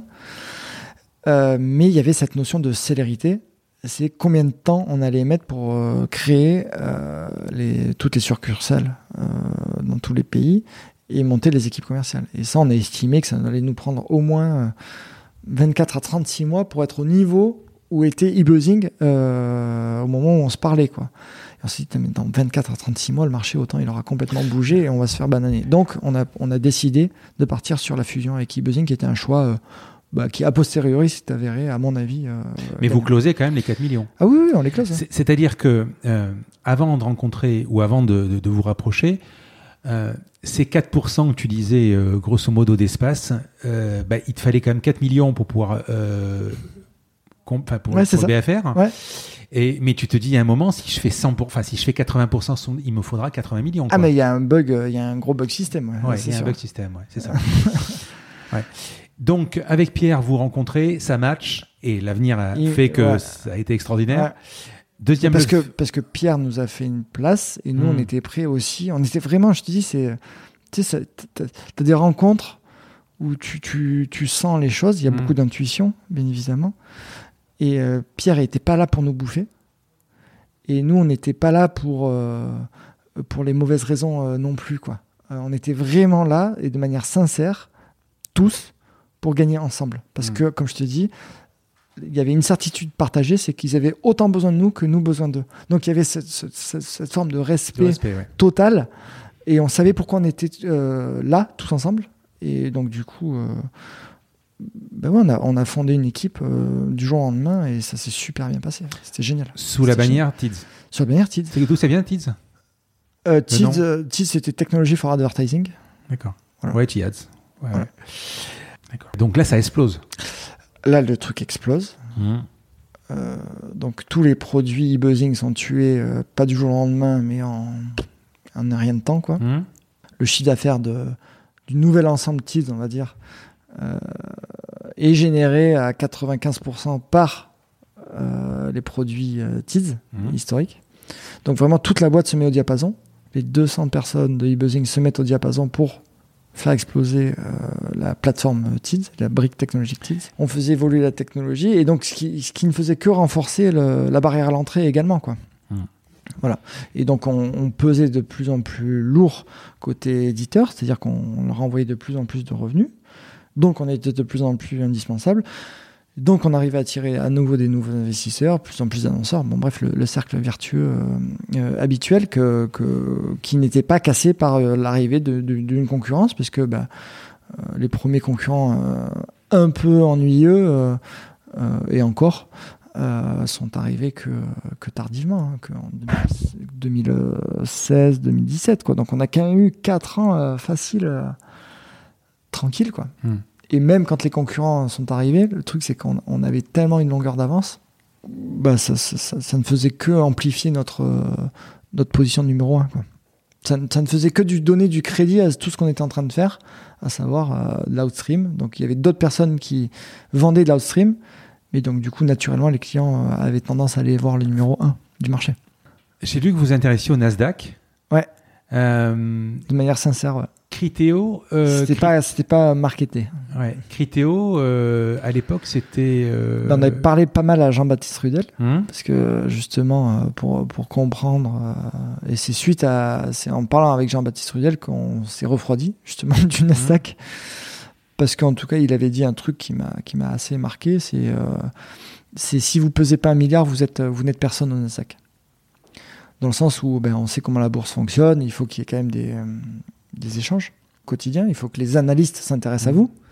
Et si vous ne pesez pas au moins un milliard, personne ne s'intéresse, ouais. euh, personne s'intéresse à vous, et donc il n'y a aucun échange, il n'y a, a, rien qui se passe, il n'y a aucune activité. Quoi. Euh, et, euh, et, donc on a compris que en fait, vu qu'on ne valait pas à l'époque un milliard, euh, on serait personne, que la, la voie de la raison euh, nous poussait plus à vendre qu'à aller au Nasdaq. Mais la volonté initiale était quand même d'aller au Nasdaq. Et on a vraiment sérieusement poussé le, le bouchon assez loin, mais euh, on a compris qu'on serait perdant. Mais vous étiez vendeur ou, ou vous avez ouais, des propositions? D'accord. Ouais, non, non, on. À un moment, il n'y avait pas de série C. Enfin, je sais pas si c'est une série C d'ailleurs. Il n'y avait pas de. Il y avait, il y avait un non, moment où vous dites avec Pierre, ça y est, il faut lâcher. Alors, c'est c'est le seul truc que j'avais moins anticipé, c'était que euh, e-buzzing était quand même euh, plus vieux que nous, que mmh. TIDS. Euh, donc quand on s'est rapproché, la réalité c'est que pas mal de managers étaient dans l'aventure e-buzzing depuis un, un, bout de temps. Quoi. et donc du coup, il y avait cette forme de, de, de volonté des investisseurs historiques de e-buzzing de commencer à dire bon, toc toc toc, on aimerait bien commencer à sortir là ça commence à être le bon moment. Et une partie du management euh, aussi. Et en fait, euh, on s'est assez vite rallié à la cause de la vente euh, parce que en parallèle, on sentait que le marché de la publicité, pour tous les gens qui n'étaient pas Facebook ou Google, ça allait commencer à se tendre sérieusement. Pourquoi? Parce que effectivement le marché explosait, les chiffres explosaient, mais ce qui explosait surtout, c'était Facebook et Google qui prenaient de plus en plus de parts de marché. Euh, 92% de parts de marché dans le mobile. Les, les, deux régies les plus importantes du bien, monde. Bien sûr. Mmh. 92% du, il faut le savoir quand même, 92% du marché du mobile, c'est euh, Google et Facebook. Enfin, c'est complètement dingue, quoi. Et euh, plus de 80% au global euh, avec le, le desktop. Euh, donc les investisseurs au global sentent qu'en fait les deux gagnants euh, du monde de pub c'est ça et que euh, les autres n'allaient réc récolter que des miettes et qu'il y avait des perspectives de sortie qui étaient compliquées etc etc bref donc les valos commencent à être chahutés les exits commencent à se faire rares on se dit que c'est le bon moment en fait. Bon moment parce que en fait notre croissance est là. On savait que ça allait, la croissance allait perdurer pendant quelques années encore mais, euh, mais on ne sait pas de quoi l'avenir euh, sera fait. Voilà. Et donc, du coup, euh, on se met officiellement en vente. Mmh. Enfin, officiellement, ou je sais pas si on dit officiellement ou officieusement, mais en tout cas, ce qui est sûr, c'est qu'on mandate hein, des banquiers pour Mhm. euh, trouver euh, acquéreur. Et on fait, on fait vraiment le tour du monde, pour le coup, de la place euh, du monde, la place qui est le monde. Et, euh, et il s'avère qu'il y a une opportunité euh, qui s'ouvre avec euh, Altis, Hum. Drahi, qui, euh, qui, euh, qui à l'époque euh, croyait énormément à la convergence des médias du contenu et, euh, et notamment aussi de la convergence télé-web. C'est le seul que- qui, qui était en piste, quasiment? Euh, non, non, c'est pas le seul, mais euh, c'était le seul qui. euh, Qui avait ce qu'il fallait. Ouais, avec qui ça s'est fait sérieusement. Comment vous fixez le prix de vente euh, comme ça? La valo plus euh, C'était les valos du moment. la valo du Donc moment. plein de gens nous ont dit non, mais 300 millions c'était pas assez. Ben en fait, euh, 300 millions c'était pas assez. Mhm. Euh, oui, aujourd'hui tu peux dire que 300 millions c'était pas assez. Parce qu'aujourd'hui ça vaudrait plus. Parce que la croissance a continué, etc. La vérité c'est qu'à l'époque, euh, on avait cette épée de Damoclès euh, Facebook, Google sur la tête. euh, on avait des investisseurs sur la tête. On avait nous-mêmes ce besoin de marquer au fer rouge un premier succès. Euh, bref, en fait, nous on était tous vendeurs. Et on était tous très contents à l'époque de trouver acquéreur à ce prix-là. Et Altis, à mon avis, était très content de trouver. euh, Et toi, toi, il te restait euh, combien de parts à peu près avec tous les. euh, bah, Quelques pourcents, comme tout le monde. D'accord. Et euh, À moins de 15 ou. euh, oui, oui, oui. Ouais, ouais, d'accord. Et euh, voilà. Et donc, du coup, on était tous très contents de trouver acquéreur. Et, et, et ouais, animés par cette volonté de, vu qu'on était dans la vidéo publicitaire, de faire converger tous les budgets télé vers le digital. Et ou, d'avoir une plateforme de distribution publicitaire euh, unifiée, dans le sens où tu vas avoir un annonceur et euh, tu cumules toutes tes audiences digitales et télé. Et peu importe si ta pub elle est diffusée euh, via le canal télé ou via le canal digital, grosso modo, tu sers les intérêts de, de, de ton annonceur. Quoi. Voilà. Donc euh, là, dans la réalité, ça s'est pas passé euh, comme ça a posteriori, hein, mais la volonté en tout cas euh, de, de faire converger les deux mondes était réelle à l'époque. C'était la stratégie. Comment ça s'est passé la vente? Facilement? Euh, très bien, donc c'est Pierre qui a quand même assuré euh, 80% du, Hum. du truc.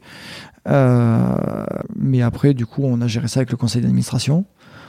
Et, euh, et ça c'est ça c'est enfin que, que dire ça s'est fait en ça s'est fait vite hein, Mhm. ça s'est fait en, en quelques mois euh, seulement. Mais parce que parce que les choses étaient simples en fait tout simplement. Mhm. et puis euh, puis euh, Patrick Drahi c'est quand même quelqu'un qui a l'habitude de ce genre de process. Euh, Pierre a l'habitude de ce genre de process. Donc le truc s'est fait, s'est fait assez, assez vite. Alors pour toi, pas de lock-up? Tu t'en vas ah, moi, moi, alors moi, je savais qu'on était en vente. Ouais. Donc, euh, effectivement, je, je, et ça, ça avait été. je- on en avait beaucoup parlé avec Pierre. Et je lui ai dit, moi, je, je suis désolé, je, je, alors, je parlais comme ça à l'époque, mais je lui ai dit, c'est impossible que je fasse du service après-vente. Ça, Voilà. Euh, tant pis, pas d'earn-out. Euh, Je fais une croix sur mon earn-out. Mais je, je, je, je peux pas, quoi. Ça, ça me demandait trop d'efforts euh, Tu psychologiques. peux rappeler aux auditeurs ce que c'est l'earn-out hein L'earn-out, c'est euh, c'est en général quand il y a une vente, euh, tu, en incentive, tu donnes une incentive au management pour Pour rester. rester euh, euh, X années. Hmm. 2, 3, 4, 5 ans parfois. euh, voilà. Euh, donc, euh, et, et ben, mine Donc- de rien, selon comment, le problème, c'est que selon comment ça se passe, quand ça se passe de manière parfaite, effectivement, euh, faire 2, 3, 4 ans de plus, bon, euh, si t'as bien, mais, mais, mais on a, t'as aucune certitude. La vérité, c'est que tu sais pas, quoi. Et euh, je me suis dit, je, je, je suis pas prêt à prendre le risque. Donc je préfère partir quand il est encore temps de partir, parce que le problème c'est qu'après c'est plus compliqué de partir. Euh, donc je préfère partir quand il est encore temps de partir, à savoir juste avant. Et, euh, Et là, là, on est fin 2016. Hein et là on est euh, fin 2016. D'accord. Dans ta tête, Ouais. tu vas pas rester. Ouais. Et challenger. Ouais. Mais alors, je voudrais comprendre comment l'idée est venue. Est-ce que l'idée vient avant Oui. Voilà. Oui, oui, oui. D'accord. Alors, Alors, pas, pas, pas l'idée des tickets restaurants, mais ça on y reviendra. Ouais, mais ouais. mais, euh, le, le, le processus de départ a démarré dans ma tête au moment où on s'est mis officiellement en vente. Hmm. C'est-à-dire qu'avant même que je sache qui allait acheter la boîte, je savais que je ne voudrais pas faire le service après-vente. Mais tu es le genre, tu es le genre, je sais pas moi, tu rencontres une idée, tu la notes, tu te Ouais. dis, euh, tu, tu avais Ouais. cette idée-là depuis oui, un moment. oui, ouais. non, mais j'avais, j'avais une idée. euh, mais que je m'interdisais de à laquelle je m'interdisais de Ouais, penser parce que j'étais pareil monofocus 100% Mmh. dans mon truc avec Tids et, euh, et euh, la porte s'est réouverte au moment où on s'est mis en vente et là je me suis dit bon ben je peux prendre un peu de temps pour commencer à réfléchir parce que je sais très bien que je vais accompagner Tids jusqu'à la vente mais je ferai pas la prévente Donc 300 millions la vente, je crois que Ouais. je l'ai dit, mais je le redis encore à peu près. l'idée vraiment euh, originelle, euh, c'est- c'était j'étais à la plage avec ma femme et euh, il s'avère qu'elle voulait euh, commander un coca et le plagiste n'est jamais venu. Et euh, moi, j'avoue, j'avais la flemme d'aller au bar euh, pour aller chercher le coca.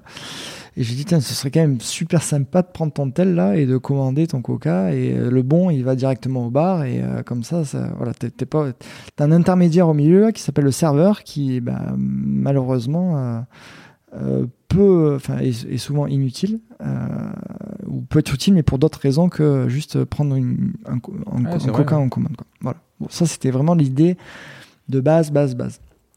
Je me rends très vite compte euh, quand je commence à réfléchir là, une fois qu'on se met en vente avec Tids, que euh, proposer un service de commande pour les paillotes, autant te dire que le marché il est plutôt inexistant. Mais que en revanche, il y a très probablement un besoin dans le monde de corporate où euh, euh, ben, le midi, quand tu es au boulot, euh, quand t'as pas une cantine, euh, tu, tu fais comme tout le monde avec tes collègues, tu sors euh, partir chercher à manger, donc soit sur place, soit emporté. Mais c'est quand même tout le temps euh, pénible parce que euh, du coup, on y va tous ensemble et on attend tous vachement longtemps pour pas grand chose parce que ben, tous les collaborateurs de toutes les boîtes sortent sur un créneau euh, très clair qui est midi 30, 1h30. Quoi. Voilà.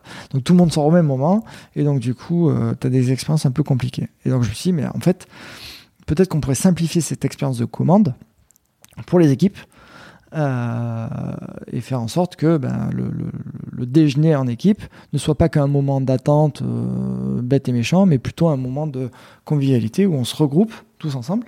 On va tous commander ensemble sur une application ce qu'on veut, chacun séparément, plutôt qu'il y ait un gars qui demande à tout le monde euh, et toi tu veux quoi, et toi tu veux quoi, et toi tu veux quoi? Non, il y a quelqu'un qui lance une commande ouverte en fait. Chacun commande.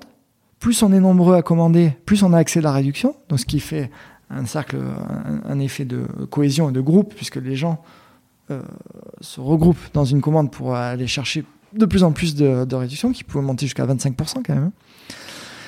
Et, euh, et voilà. Et donc là, toujours pareil, euh, fort de cette En fait, expérience c'est- Tids, ouais. c'est c'est un, c'est un- une sorte d'allo resto click and collect. C'est ça, c'est ça. Ou voilà, mais en forme, euh, mais avec ce- ce- cette brique euh, groupon Ouais. où, euh, où, tu, où tu où- cumules des. plus tu cumules, plus, Mm. plus tu es nombreux, plus tu cumules de la, de la réduction. Ce qui était vraiment l'incentive pour justement créer de. Et j'étais, j'étais pareil, marqué au fer rouge par cet alignement des intérêts côté Tids. hein. On parlait de l'internaute, de l'éditeur et de l'annonceur. Et ben là, dans Launcher, le- l'enjeu clé, c'était aussi d'aligner les, les intérêts des entreprises, donc des employeurs, des collaborateurs et des restaurateurs. Et en fait, du coup, en faisant cette fameuse commande groupée euh, le midi, on a eu les intérêts de tout le monde puisque ben, euh, les, employés avaient 25% de réduction immédiate, donc c'est du pouvoir d'achat. C'est aussi la promesse d'un bon moment passé euh, entre collègues. L'employeur, ben, tu crées la cohésion en interne et des gens qui déjeunaient pas forcément entre eux en- en- avant se mettent à déjeuner ensemble, euh, attirés par la réduction. Donc euh, tu joues sur l'engagement même des collaborateurs. Donc c'est un, prisme vachement fort pour euh, l'employeur. Et les restaurateurs, eh ben, ils, se, ils- ils se- ils se mettent à avoir des commandes de 8-10 personnes euh, d'un coup. Donc c'est euh, un gain euh, de chiffre d'affaires puisque des gens qui mangeaient pas chez eux avant se mettent à, à déjeuner chez eux. Par contre, en termes de sales, ça veut dire aller voir tous les restaurateurs, Et ouais, aller voir les sociétés et ouais. et fédérer en plus Bah, même titre que chez Tease, il fallait aller voir tous les éditeurs et tous Ouais, les ouais, bien sûr, bien sûr. Donc si eux, j'étais assez euh, euh, aguerri à ce, à ce, ce modèle d'intermédiation. quoi. Ça, tu le montes en solo par contre. Monte en solo. Bah, Et- déjà parce que les euh, Le Loïc et, et ils ils sont, restés restés chez. D'accord. euh, et, et Ça te fait pas peur, coup- quoi. Pas du tout. Hmm. Mais alors, pas du tout, parce que déjà, j'ai une chance incroyable, c'est d'être d'être accompagné dès le premier jour euh, par des investisseurs. Mhm. Donc on lève 2 millions et demi, notamment avec Marie Eklund. De Daphne. de, euh, de, de Daphne, qui à l'époque était chez Léa, donc premier Mhm. investisseur chez Tids, qui, qui, qui me reçut à nouveau euh, dans cette belle aventure. Rapidos. Ah ben c'est euh, en... Allô, c'est moi, Euh, ouais, c'est ça, mais en jour zéro, quoi. Ouais, ouais. Euh, j'étais même pas encore parti de de Tids, c'était la euh, toute, toute, toute, toute fin, mais euh, c'était, j'étais euh, voilà, encore. Et t'as pas eu envie, euh, je, l'ai dit euh, en intro, t'as pas eu envie euh, d'aller te, te faire euh, un mois, un, un an, six mois de vacances euh, tranquille? Bah, le problème, c'est que c'est ce que j'avais promis à ma femme, mais euh, quand t'as. Faut que ça aille vite. Bah ouais, quand, euh, t'as un truc en tête, c'est c'est mort. Ouais. C'est mort. quand tu connais les, les- le besoin d'aller vite, de, de, c'est mort. Voilà. Donc euh, du coup, je non, je me voyais pas partir six mois euh, et euh, ça aurait été que beaucoup de bons moments probablement avec ma femme, mais beaucoup de frustration aussi. Et donc on a fait, je lui ai dit un tour du monde. Du coup, on a fait un tour de l'île. On est parti à Saint-Barth une semaine quand même Mhm. pour marquer le coup. Mais euh, même là-bas, même pendant la semaine à Saint-Barth, j'étais encore en train de négocier la, la levée de fonds des 2 millions et demi. Mhm. Je m'en souviens. Donc non, il n'y a pas eu de coupure. Euh, ça crée plein de souvenirs, mais euh, ouais, il n'y a pas eu de coupure parce que parce que j'ai- j'étais j'étais mature pour me relancer euh, euh, très vite. Ça faisait quelques mois que j'étais en train de préparer ma sortie, euh, donc du coup j'étais j'étais j'étais chaud bouillant pour repartir euh, à fond quoi. Donc là, tu prends des bureaux, c'est J'avais j'avais 30 ans, hein, donc 30 ans Mm. quand même, on est on est on est encore euh, plein de dynamisme. Donc tu prends des bureaux. Comment ça Les premières non, étapes. Non, euh, pas de bureau. Euh, pas de bureau. On lève, on prend, on lève euh, je lève 2 millions et demi. Il fallait aller très vite, il fallait itérer très vite. Donc, euh, plutôt que d'embaucher des premières personnes, je prends des freelances. Les freelances, ça, ça a un mérite, c'est que ben, du jour au lendemain, on peut commencer le boulot. Donc, C'est drôle, ça quand même de, de se dire, je prends des freelances et j'embauche pas. Si, si, je, je démarre le processus d'embauche, mais je, là, on est en octobre, euh, quand on, on- fait les premières lignes de code en octobre 2016, la- de la plateforme de commande. juste, t'as juste le, tu es au moment de la vente quand même. Hein. Ah oui, oui, bah, oui, oui. Bah. Je suis encore au conseil d'administration de TID, Hum. mais, euh, mais opérationnellement, ça y est, euh, je sors de euh, fin octobre. Officiellement, mon contrat s'arrête le fin octobre. Et le 15 octobre, donc effectivement, il y a eu 15 jours d'overlap. Le, je, je- je- on attaque les, les, premiers, les premières lignes de code euh, pour, le, euh, pour Launcher, avec des freelances. euh, voilà. Donc je, mets tout en fonds propres, enfin je, finance en fonds propres. Les, tous les premiers Sur le, Et sur le modèle de, la, de la commande groupée. groupé, voilà. Et, euh, et, euh, et voilà. Et donc, on est, euh, je crois, il y a trois ou quatre devs, euh, une designeuse et, euh, et, euh, et, une personne aux opérations. Donc, on est cinq ou six euh, dans l'équipe et en avant Guingamp, quoi.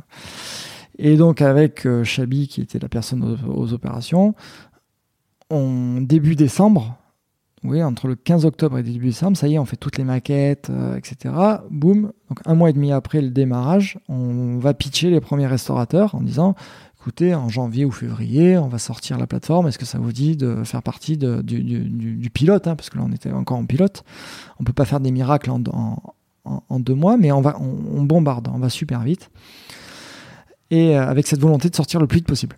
Parce que ça, ça m'est marqué aussi. Il faut absolument, il faut surtout pas rentrer dans un tunnel de développement de six mois, euh, un an, je sais pas combien de temps. Il faut sortir euh, le plus vite possible, parler aux clients le plus vite possible, et pas sur des projets où ils ont l'impression que ça va sortir dans, dans six mois. Il faut leur faire sentir l'urgence du moment pour être sûr d'avoir les bons, les bons retours.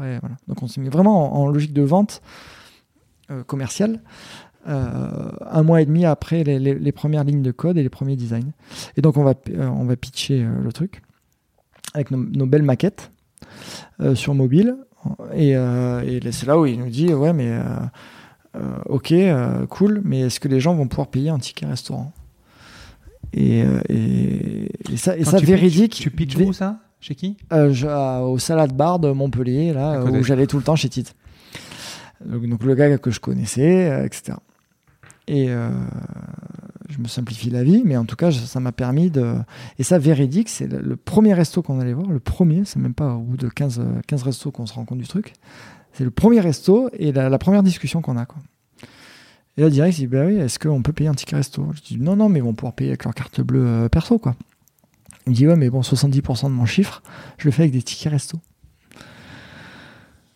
Et là, autant te dire que as beau, euh, tu comprends très vite que tu as beau à développer la plus belle plateforme du monde, euh, même si les gars ils vont gagner 20% euh, de réduction sur leur déj, s'ils peuvent pas payer avec leur moyen de paiement, ça le fait pas quoi. C'est comme si tu sortais une super plateforme et que tu dises, ben ok, ça fait 25 dollars. Ouais, mais j'ai que des euros. Ouais, mais ça fait quand même 25 dollars. Ah, donc voilà, donc le truc ne marche pas quoi. Non, mais ce qu'il faut également rappeler, c'est qu'à l'époque, et aujourd'hui encore, mais bon, à l'époque, tu avais les tickets resto, c'était que du papier. Exactement. Donc, et, tu pas scanner le. voilà. Et donc, c'est ce que j'allais dire, c'est que. Donc, mais ça, ça, quand il me le dit, je n'ai pas encore cette, euh, ce réflexe de me dire, ah bon, comme. Euh, et donc, effectivement, donc, je, rentre, euh, je rentre chez moi.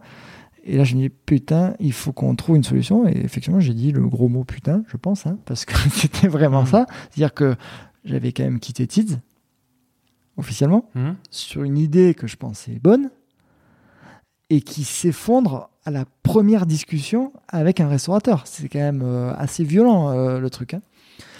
Mais je mais cette forme de, d'inconscience et d'insouciance me dit non mais on va trouver je vais forcément trouver une solution et donc qu'est-ce que c'est les tickets restaurants? Et c'est là où effectivement je me rends compte que 90% du marché est encore en papier que c'est tenu par euh, quatre acteurs historiques dont les parts de marché n'ont pas évolué depuis 50 euh, ans.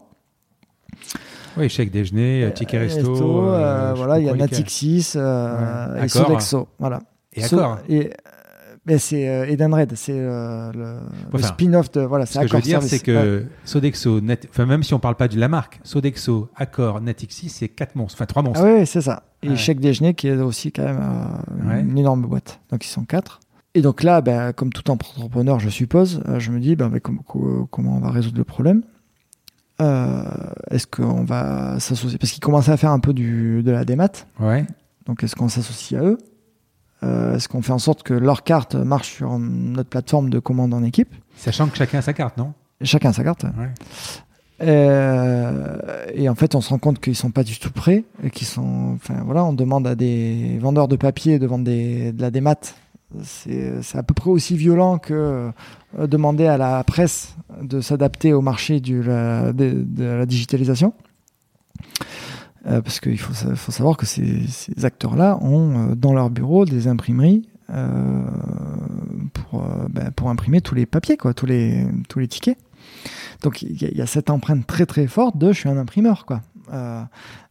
Donc rempli de gens qui sont pas forcément en phase avec euh, la dématérialisation n'ont pas forcément l'expertise, ça c'est une certitude. Et puis même, euh, tu as toujours cette, cette volonté de savonner la planche parce que tu es sur, une, sur ta vache à lait et tu pas envie d'aller vers la démat. Et, et, donc à l'époque, ils ne s'étaient pas encore pris leurs 415 millions d'euros d'amende d'entente, mais on sentait euh, qu'il y avait un problème, euh, que, ouais, la démat était autorisée depuis 2014, mais qu'entre 2014 et 2018, euh, il s'était quasiment euh, rien passé. Quoi. Il n'y a eu même pas 10% de dématérialisation sur le marché. donc, voilà. Et donc, du coup, effectivement, en décembre, je prends trois semaines de réflexion, entre début décembre et fin décembre. Et juste avant Noël, je dis ok, mais en fait c'est bon, c'est tout réfléchi. Euh, on va pas. Euh, cette, plateforme, on croit fondamentalement au fait qu'il y a un problème à résoudre euh, pendant la pause déjeuner, qu'on peut aller au-delà d'un simple moyen de paiement, mais qu'on veut aller vers de l'expérience entre collaborateurs, mais qu'on va pas s'appuyer sur les, acteurs du titre restaurant, on va aller les concurrencer. Parce que ben, la première chose pour, pouvoir commander en ligne, c'est pouvoir payer en ligne. Et donc, il faut s'attaquer à la dématérialisation du titre restaurant en tant que tel. Et c'est nous, parce qu'on n'est pas, pas biaisé, on a 100% d'intérêt à aller vers la dématérialisation. C'est nous qui allons pousser la dématérialisation et on ne va pas s'appuyer sur les acteurs historiques qui, qui, sont plutôt pro-papier. Aujourd'hui, tu as un établissement de, paiement? Euh, non, non, non, parce qu'en fait Mais c'est comme- exempté, c'est exempté. C'est pas de la monnaie électronique. On va Donc- pas trop rentrer dans les détails, mais c'est les, les, Tu n'as pas le même les problème titres- que, non, que les Litchi. titres, non, les titres restaurants, c'est ce qu'on appelle du titre euh, spécial euh, de paiement électronique, donc TSPD. Ouais. Mais Euh, quand ils vont te verser, quand tu récupères l'argent, ça va. Qui le, qui le séquestre? C'est nous, mais on n'a pas besoin d'avoir un agrément. D'accord. De, de- D'accord. Donc il te reste plus qu'un problème, je pense qu'il y en avait deux. Il te reste plus qu'un problème, c'est d'aller t'attaquer à un marché maqué ah oui, euh, ah oui, bah, historiquement. oligopolistique. hein. Voilà. Et donc, euh, il va euh, falloir créer Non quelque seulement chose. oligopolistique, mais, mais sur lequel il a été prouvé qu'il y a eu une entente, en plus de Hmm. ça. Donc c'est dire la, la- effectivement la complexité de, de la tâche. Mais on y allait avec nos forces, c'est-à-dire qu'en fait on, on- on a tout misé sur notre fraîcheur, notre innovation. Bien, bien heureusement, il y a beaucoup de boîtes qui souffraient de la gestion du papier, parce que gérer du papier, c'est pénible. Euh, il faut gérer la distribution, les commandes arrivent tout le temps à la bourre, euh, euh, donc les, ça, ça crée de la frustration côté collaborateurs, etc. Mais il n'y avait pas le bon produit en face qui était proposé, parce que la carte qui était proposée par les émetteurs historiques était euh, une carte sur un réseau fermé, et pour que le resto euh, puisse accepter la carte, il fallait faire une mise à jour de tous les terminaux de paiement. Hmm. Quand on te dit que quand tu demandes à un restaurateur de faire une mise à jour préalable de tous les terminaux de paiement pour que la carte soit reconnue, parce que c'était un réseau type euh, Amex, hein, donc Mhm. c'est ce qu'ils appellent le Connex chez eux. Et donc c'est un réseau privatif euh, qu'ils ont créé à 4 en plus de ça, mais qui, qui, qui, pour te la faire simple, occasionnait un refus de paiement sur deux. C'est-à-dire que tu vas dans un resto, tu sais même pas si ta carte elle va passer ou pas. Donc tu, Oui, parce que si la mise à une jour. première fois. Et ça- si, ça- si le terminal de paiement n'est pas mis à jour, ça marche pas. C'est ça. Donc Hmm. tu testes une première fois, ça marche pas. Tu testes une deuxième fois, ça marche pas. Une troisième fois, tu dis rendez-moi mon papier, quoi. Ton idée de base, c'est pas d'aller voir les quatre et leur dire écoutez, on va sortir un, truc de paiement, euh, est-ce que vous, vous pouvez me donner la licence d'utilisation? C'est pas ça. Non. Toi, tu rentres en frontal. Ouais, direct. Ouais, ok. Direct parce que je comprends que en fait c'est euh, ils, ils vont savonner la planche en permanence, quoi. Donc je vais même pas, la- je ne vais même pas leur parler une fois. Je ne Hmm. suis jamais allé les voir. T'avais pas eu de pression, rien du tout au début, rien? Bah, tu sais, c'est un peu comme tout. C'est au début, tu as l'ignorance, après, tu as du mépris, puis après, Ouais. tu as l'intimidation, et puis après, tu as l'acceptation. D'accord. Donc tu as eu l'intimidation? Et tout, oui, bien sûr. D'accord. Mais euh, c'est. C'est quoi l'intimidation? Enfin, je sais pas si tu peux le dire. hein. Y, il y a tout eu. Il y a tout eu, mais, euh, mais sauf, que, sauf que ça va, on n'est pas Ouais. dans une république bananière euh, dans ce pays, donc euh, on était droit dans, nos- dans, dans nos bottes. Il n'y a pas de problème. On reste, surtout, surtout, notre mission c'était de rester concentré sur, sur ce qu'on avait à faire. Tu as euh, trouvé la solution, enfin, si je peux dire, parce qu'elle va être compliquée, mais tu as trouvé le contournement. Ouais. Et là, euh, dans ta première levée de fonds, ça va suffire ou euh, il faut que tu Non, relèves ah ben non, non, Voilà. bien sûr que non. Euh, donc là, on sort début 2018 Hmm. notre solution de ticket restaurant parce qu'en fait, ce qui s'est passé, c'est que début 2017, on sort la plateforme de commande en équipe parce qu'en fait, on était prêt et qu'on allait se servir de cette plateforme de commande en équipe comme différenciant quand on allait vendre nos, tic- nos tickets restaurants. C'est-à-dire que quand tu vas avoir une société, tu vas te retrouver en face de tes concurrents euh, historiques. Donc euh, la, société va dire mais pourquoi je vous prendrai vous et pas quelqu'un d'autre? Et pas le leader du marché. Certes le leader du papier, mais pourquoi pas je. Ben, pourquoi? Ben, Parce que nous, non seulement on vous donne une carte qui marche mieux, parce qu'elle est, basée sur un réseau euh, ouvert, donc euh, il n'y a pas de Mastercard Mastercard, donc il n'y a pas de mise à jour de terminal de paiement. La carte passe partout où elle doit passer. C'est-à-dire que, bien évidemment, tu vas pas pouvoir aller acheter des fleurs ou tes médicaments euh, avec, mais si tu es dans un restaurant, euh, ça va fonctionner. D'accord? Donc, ça, c'est le premier truc de base. Mais l'idée géniale, c'est que au lieu que sur ta Mastercard, tu aies des euros, tu as des unités. Ouais, c'est des euros. C'est Ouais, c'est l'équivalent, mais c'est- Non, non, c'est des. Ouais, Que tu des peux pas transformer, tu peux pas aller euh, au distributeur les retirer. Non, Voilà. non, c'est des euros. Tu as, Ouais. tes 160 euros par mois en moyenne qui sont donnés par les employeurs aux employés. Mhm. mais ils sont, ils sont euh, utilisables que dans un réseau bien défini. Mhm. Et ce réseau-là, si tu veux, là où avant, il fallait qu'il y ait une mise à jour du terminal de paiement pour que les cartes des historiques soient là, là la, carte, elle passe partout. C'est-à-dire que le resto, qui, nous connaissent ou qui ne nous connaissent pas, la carte va, va fonctionner. Euh, donc non seulement on vous propose, on met dans les mains des employés une carte qui marche mieux, D'accord Donc on, on Mhm. évacue complètement la frustration de euh, un coup ça marche, un coup ça marche pas. Non, ça marche. Point. La seule question que tu te poses, c'est est-ce que j'ai de l'argent sur mon compte ou pas? Tu te demandes Ouais. pas si ta carte elle va fonctionner ou pas. Voilà. Mais là c'est pareil. Nous euh, on voulait mettre une carte et on dit si tu as de l'argent dessus, ça va marcher. Et donc voilà. Donc je disais donc quand on va voir un employeur, non seulement on leur dit on a on met dans les mains de vos employés une carte vraiment qui fonctionne. D'accord Donc euh, c'est quand même plus pratique que le papier parce que vous pouvez payer au centime près, fini les perdus périmés. euh, Je euh, rends pas la monnaie. euh, je rends voilà, je rends pas la monnaie, etc., etc. Même c'est plus sécurisé. Si vous perdez votre carte, il n'y a plus de vol parce qu'il y a beaucoup de vols de papier quand même, euh, etc., etc. Mais en plus de ça, on met à disposition de vos employés une plateforme qui va leur permettre de commander ensemble. Euh, Donc ta première idée de base, elle y est. ah bah, à mort, elle, elle nous sert en fait de- de- d'argument euh, massu Hum. euh, commercialement parlant. On- Et, et on leur dit, nous, on n'est pas là pour être qu'un simple moyen de paiement, on est là pour créer de l'engagement chez vous, quoi, de- de- chez vos employés, des, des vraies expériences de cohésion de- d'employés. et en plus de ça, on leur redonne du pouvoir d'achat, puisque à chaque fois qu'ils commandent sur, via la plateforme, ils ont 20-25% de réduction. Donc quand tu as le choix entre prendre un acteur euh, avec une carte qui fonctionne une fois sur deux et un acteur avec une carte qui marche tout le temps et en plus de ça qui propose une plateforme de commande en équipe, bah, ton choix en fait il est vite fait. Mais enfin, globalement, quand. euh, Donc on a tout misé sur l'innovation, c'est ça que je veux dire, sur le produit et l'innovation pour marquer. Pour mais tu fais une sorte de cagnotte, quelque chose aussi pour, pour- quand, quand le comment ça quand ils sont ils sont 10 Ben, chacun, en fait, tu as, un leader de, Ouais. de commande ouais qui ouvre la commande ouais et, donc ça notifie, euh, il, il invite les collègues, Ouais. d'accord Euh, Et euh, donc ça notifie tout le monde. tiens, Frédéric vous invite à faire une commande chez je sais pas, LG. Hum. Rejoignez-le.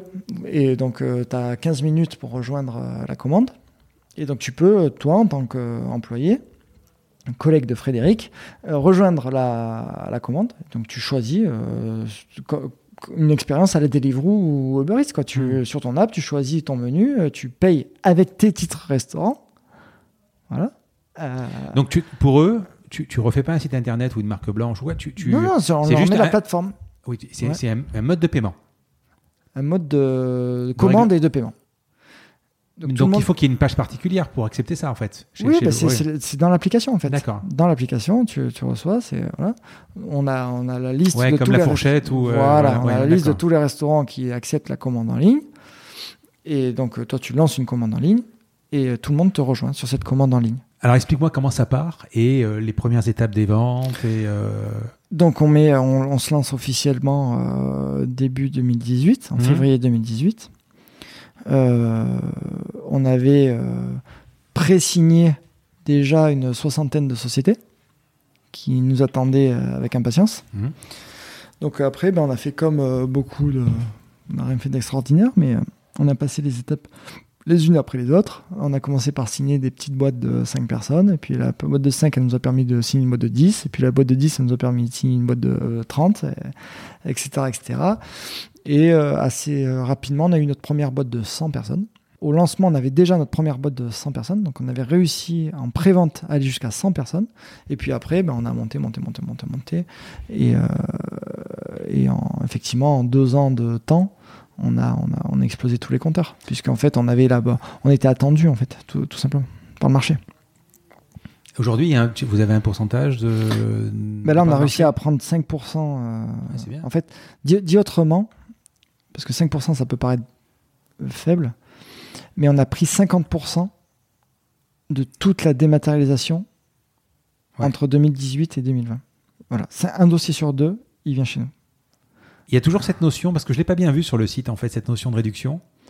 Euh, elle y est, mais euh, on, on a, on a d'autres idées euh, derrière la tête. Parce que, On va les faire évoluer. parce que là, encore une fois, il faut aller démarcher les sociétés Exactement. et démarcher les restaurants. C'est compliqué. Les quand même. restaurants, Et plus, plus monter les. euh, voilà. Et tu n'aurais pas pu t'adosser avec. euh, alors, je sais pas si c'est. euh, avec des La Fourchette ou quoi. T'es pas trop pour, pour le partenariat? Alors, alors, bizarrement, les restos de la fourchette, c'est pas forcément euh, les restos. Dans Ah, ou au resto, euh, ouais. Non, non, c'est non, non, non, pas, pas, pas besoin. Pas besoin. On a, on a, on est structuré. En conséquence, on a une équipe de vente dédiée aux entreprises, une équipe de vente dédiée aux restos. Parce que le, le business model, Hmm. c'est de prendre une commission à chaque transaction. Hmm. D'accord? Donc, euh, euh, on, à chaque, à transaction, on, côté restaurant, on prend euh, 3,5%. D'accord. Euh, côté restaurant, c'est facturé au Donc c'est- restaurant. c'est pas une commission qui est euh, j'achète euh, 100 150 euros de, de ticket resto, je vais payer a 160 aussi- quoi. Il y a aussi une facturation côté entreprise, Voilà. mais il y a les deux. Il y a une facturation côté entreprise et côté restaurant. Alors les, Mais les- 80% des revenus sont générés côté restaurant, faut le savoir. initialement Luncher, pourquoi c'était lunch réduction? Euh, non, Launcher, c'était important de d'a- d'a- d'avoir un nom qui marquait un peu les esprits dans le sens où on se lançait sur les tickets resto et dans la tête des employeurs, il fallait que lunch, même dans la tête des restaurateurs, il fallait que lunch soit clairement identifié. Bon, bref. Euh, et Launcher, pourquoi? Parce que c'était cette petite euh, mode de rajouter des R après euh, chaque nom. Euh, voilà, Twitter, euh, Ouais. euh, Tumblr, etc. Et, et donc on a fait Launcher. Et Swile, Mais ce qui, ce qui était une connerie en fait, a posteriori. pourquoi vous avez rebrandé? Alors, le rebranding, ça, c'est pas du tout une connerie. Par contre, Launcher, le, le, le, le- le petit R à la fin, il a, il a, fait, il a fait beaucoup de. Enfin, personne n'arrivait à le à l'écrire euh, correctement. Personne Mhm. n'arrivait à le prononcer aussi euh, comme on le souhaitait. Donc, je pense que c'était une erreur. Euh, par contre, je regrette pas du tout le fait qu'on soit parti sur le mot euh, lunch parce qu'il était très. euh, les gens, ça marquait bien les esprits. Et pourquoi, euh, pourquoi Swile? Euh, ben, Parce qu'on a envie d'aller au-delà du titre restaurant. Et, euh, et bien évidemment, c'est quand même compliqué d'aller au-delà du titre restaurant en continuant à t'appeler Luncher. Donc avec un nom aussi connoté Lunch. Ouais, parce que vous allez sur le cadeau, vous allez. En fait, on va sur l'engagement de manière générale.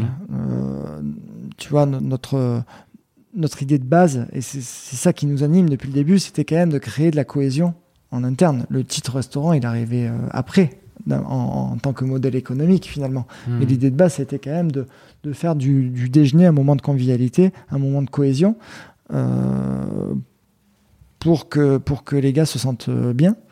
Et puis, si les gars se sentent bien, bah, ça, fait, ça, ça, ça, va se rejaillir immédiatement sur euh, ta relation avec tes propres clients et, et ta relation. Et, et du coup, euh, ça fera une, une boîte vertueuse. Quoi. Et on s'est dit, bah, pourquoi, pourquoi, euh, pourquoi se limiter à la pause déjeuner? Peut-être qu'en fait, on va pouvoir créer ce lien, cette cohésion, cet engagement fort du matin au soir avec les collaborateurs. Et, euh, l'idée, c'est de proposer euh, euh, une plateforme permettant et mettre la technologie au service de, l'engagement des, employés avec différents programmes qu'on propose à l'intérieur. Donc effectivement, ça peut être des programmes de titres restaurant, de titres cadeaux, tout, tout, tout ce qui a trait aux, aux bénéfices, donc aux avantages aux salariés euh, prépayés. Donc euh, voilà, et là aussi on le fait de manière innovante parce que plutôt que de donner une carte pour tes titres cadeaux, une carte pour tes titres resto, une carte pour tes titres vacances, une carte pour tes machins, ce qui est le cas actuellement, nous on s'est dit, on met tout dans une seule et unique carte et, euh, et on n'en parle plus quoi. Et Swile pour Smile? Smile at Work. On a retourné le M de Smile, le M de Smile, tu Ah, retournes, dit- ça, moi fait, j'aurais dit While pour le moment, mais. euh, ça fait le ouais. W de Work. D'accord. Donc c'est Smile at Work. Et donc voilà, donc euh, mais on va, on va, on est en train d'aller beaucoup beaucoup plus loin que les avantages aux salariés. Euh, L'enjeu c'est vraiment de créer la cohésion entre collègues en simplifiant tous les moments de célébration. Donc déjà en souhaitant les bons les, les anniversaires des uns et des autres, que ce soit les anniversaires perso ou pro. Donc ça, ça peut paraître gnangnan, mais c'est capital. Et en plus de ça, on va vers de l'expérience puisque non seulement tu célèbres, mais en plus tu peux organiser les cagnottes entre collègues. Organiser une cagnotte en entreprise, c'est un enfer. Donc soit tu es à l'ancienne, comme avec les tickets resto, tu avec la petite enveloppe qui tourne. euh, et, et tu voilà, sauf que personne a du a du cash. Soit tu fais du litchi, et pareil que litchi, euh, quand tu dois commander en groupe sur Deliveroo, c'est un enfer quoi. Ouais. Euh, euh, c'est pas pensé pour. Euh, donc litchi, c'est pas pensé pour. Un monde du travail. Donc on a pensé la cagnotte vraiment pour simplifier l'usage. Ça y est, c'est l'anniversaire de Romain. Organisons-lui une cagnotte. Il y a quelqu'un qui organise une cagnotte. Tout le monde participe. Euh, T'es relancé automatiquement. Euh, bien évidemment, Romain ne le sait absolument pas, parce qu'on organise toute cette cagnotte de manière secrète. Donc on peut échanger autour de la cagnotte sans que lui le sache, etc. etc. Donc on, et voilà, donc plutôt que d'envoyer un email à 45 personnes où tu en oublies toujours, où tu vas solliciter des gens qui en ont rien à faire, etc. etc. tu vas les relancer, etc. Là, on simplifie complètement, euh, complètement euh, l'usage. quoi. Voilà. Donc tu as les cagnottes, tu simplifies complètement aussi les remboursements entre collègues. On est collègues, on n'est pas amis, mais en revanche, il y a plein de choses qu'on fait où on, a, on est amené à partager. Euh, quand on va boire une bière le soir, euh, bah, faire un partage d'addition, c'est galère. quand, je sais pas, je, dois te rembourser 5 euros, 10 euros pour telle ou telle raison. voilà. Bref, on simplifie vraiment tous les échanges entre collaborateurs et on est convaincu que ça crée, ça crée énormément de, cohésion et donc d'engagement au global. Quoi. Mais finalement, ce pivot. Alors, alors un pivot, c'est quand. Euh, je ne veux pas jouer sur les mots, mais c'est quand même important de, de, de, donner le truc. C'est un, pivot, c'est quand tu changes de business model, déjà, première chose, et quand tu changes de produit. Euh, là, les titres resto, ça reste euh, complètement central mhm. dans notre dispositif. Donc, c'est un produit qui cartonne et qui va continuer à... Le premier jour, le pivot, il a eu lieu le premier jour, par contre, quasiment. Parce que... Ah non, ah bah, le, le, pivot le premier jour, oui. Ah, oui, voilà, oui, je, parlais de ça, moi. ah oui, oui, je croyais que tu parlais de, de Launcher Aswell. Non, non, non. Non, Launcher Aswell, c'est pas du tout un pivot, c'est hmm. suite à un premier succès sur un domaine donné, on a envie d'étendre notre euh, et d'élargir notre euh, spectre, quoi. Mais, non, mais tu l'as revu le, parce que le, le, petit magasin, là, il t'a rendu un drôle de service quand même. Ah oui, hein. c'est vrai, c'est vrai, c'est vrai, c'est vrai. Alors aujourd'hui, la réduction, c'est un peu accessoire, donc maintenant pour le coup, euh, comme tu dis, le, le, fait d'équiper tous les restaurants. c'est compliqué. Euh, de nos terminaux pour accepter les commandes en ligne, c'est euh, c'est quand même un sacré challenge opérationnel. Et on aime bien les choses simples, escalables, et pour le coup, c'est compliqué à sortir de Paris sur ce, avec cette plateforme de commande en équipe. Même, il y a quand même plein de, plein de boîtes sur Paris, les Frichti et compagnie, ils ont du mal à sortir de Paris. Exactement, c'est pour ça. Ils arrivent à Lyon un peu, mais ils ont du mal. Non, c'est galère. Je voudrais qu'on parle d'accélération. Janvier 2017, tu lèves 2 millions et demi. Ouais. Mai 2018, 11 millions. Février 2019, 30 millions. Ouais. Et juin 2020, donc maintenant, 70 euh, millions. Oui. Pourquoi tu as besoin d'autant d'argent? Sachant que tu, dois avoir un churn qui est extrêmement faible. Le churn est inexistant. Ouais. Donc Hormis malheureusement les hein. quelques boîtes qui hmm. mettent la clé sous la porte, mais en tout cas, un, churn concurrentiel, il est inexistant. C'est-à-dire qu'on a eu, au, pour l'instant, on a 8000 clients, il n'y en a pas un, pas un seul qui est reparti à la concurrence. Hmm. Euh, donc ça, ça, c'est bien, c'est ce qui fait la vertu du business model et ce qui, notamment, qui convainc notamment les investisseurs qui nous suivent, hein, parce qu'effectivement le business model est, beau, mais c'est un marché de volume. Hmm. D'accord? Parce que c'est pas parce que tu prends 3,5% ça peut paraître gros euh, de ce point de vue-là, mais en fait, si tu n'as pas le volume en face, euh, tu, tu, gagnes des clopinettes. Quoi. Ce que tu veux dire, c'est que tu crames beaucoup d'argent encore aujourd'hui, tu perds beaucoup d'argent. Ah, on, perd de l'argent aujourd'hui, bien sûr. Hmm. On est encore en phase d'investissement. Hmm. Euh, investissement à la fois en France, parce que, comme je te dis, on veut sortir du titre restaurant. donc, on a beaucoup d'investissements actuellement liés à cette extension de service. Là, vous êtes qu'en France on n'est qu'en France. Donc non seulement on doit gérer une extension de service, mais en plus de ça, on doit gérer un déploiement international. Donc bien évidemment, on n'est pas là pour gagner de l'argent. Euh, on, réinvestit euh, tout, ce qu'on gagne sur les titres restants actuellement pour euh, au, bénéfice de, de, des nouveaux services et de l'internationalisation. Mais notre activité titre restaurant, elle, est rentable. D'accord.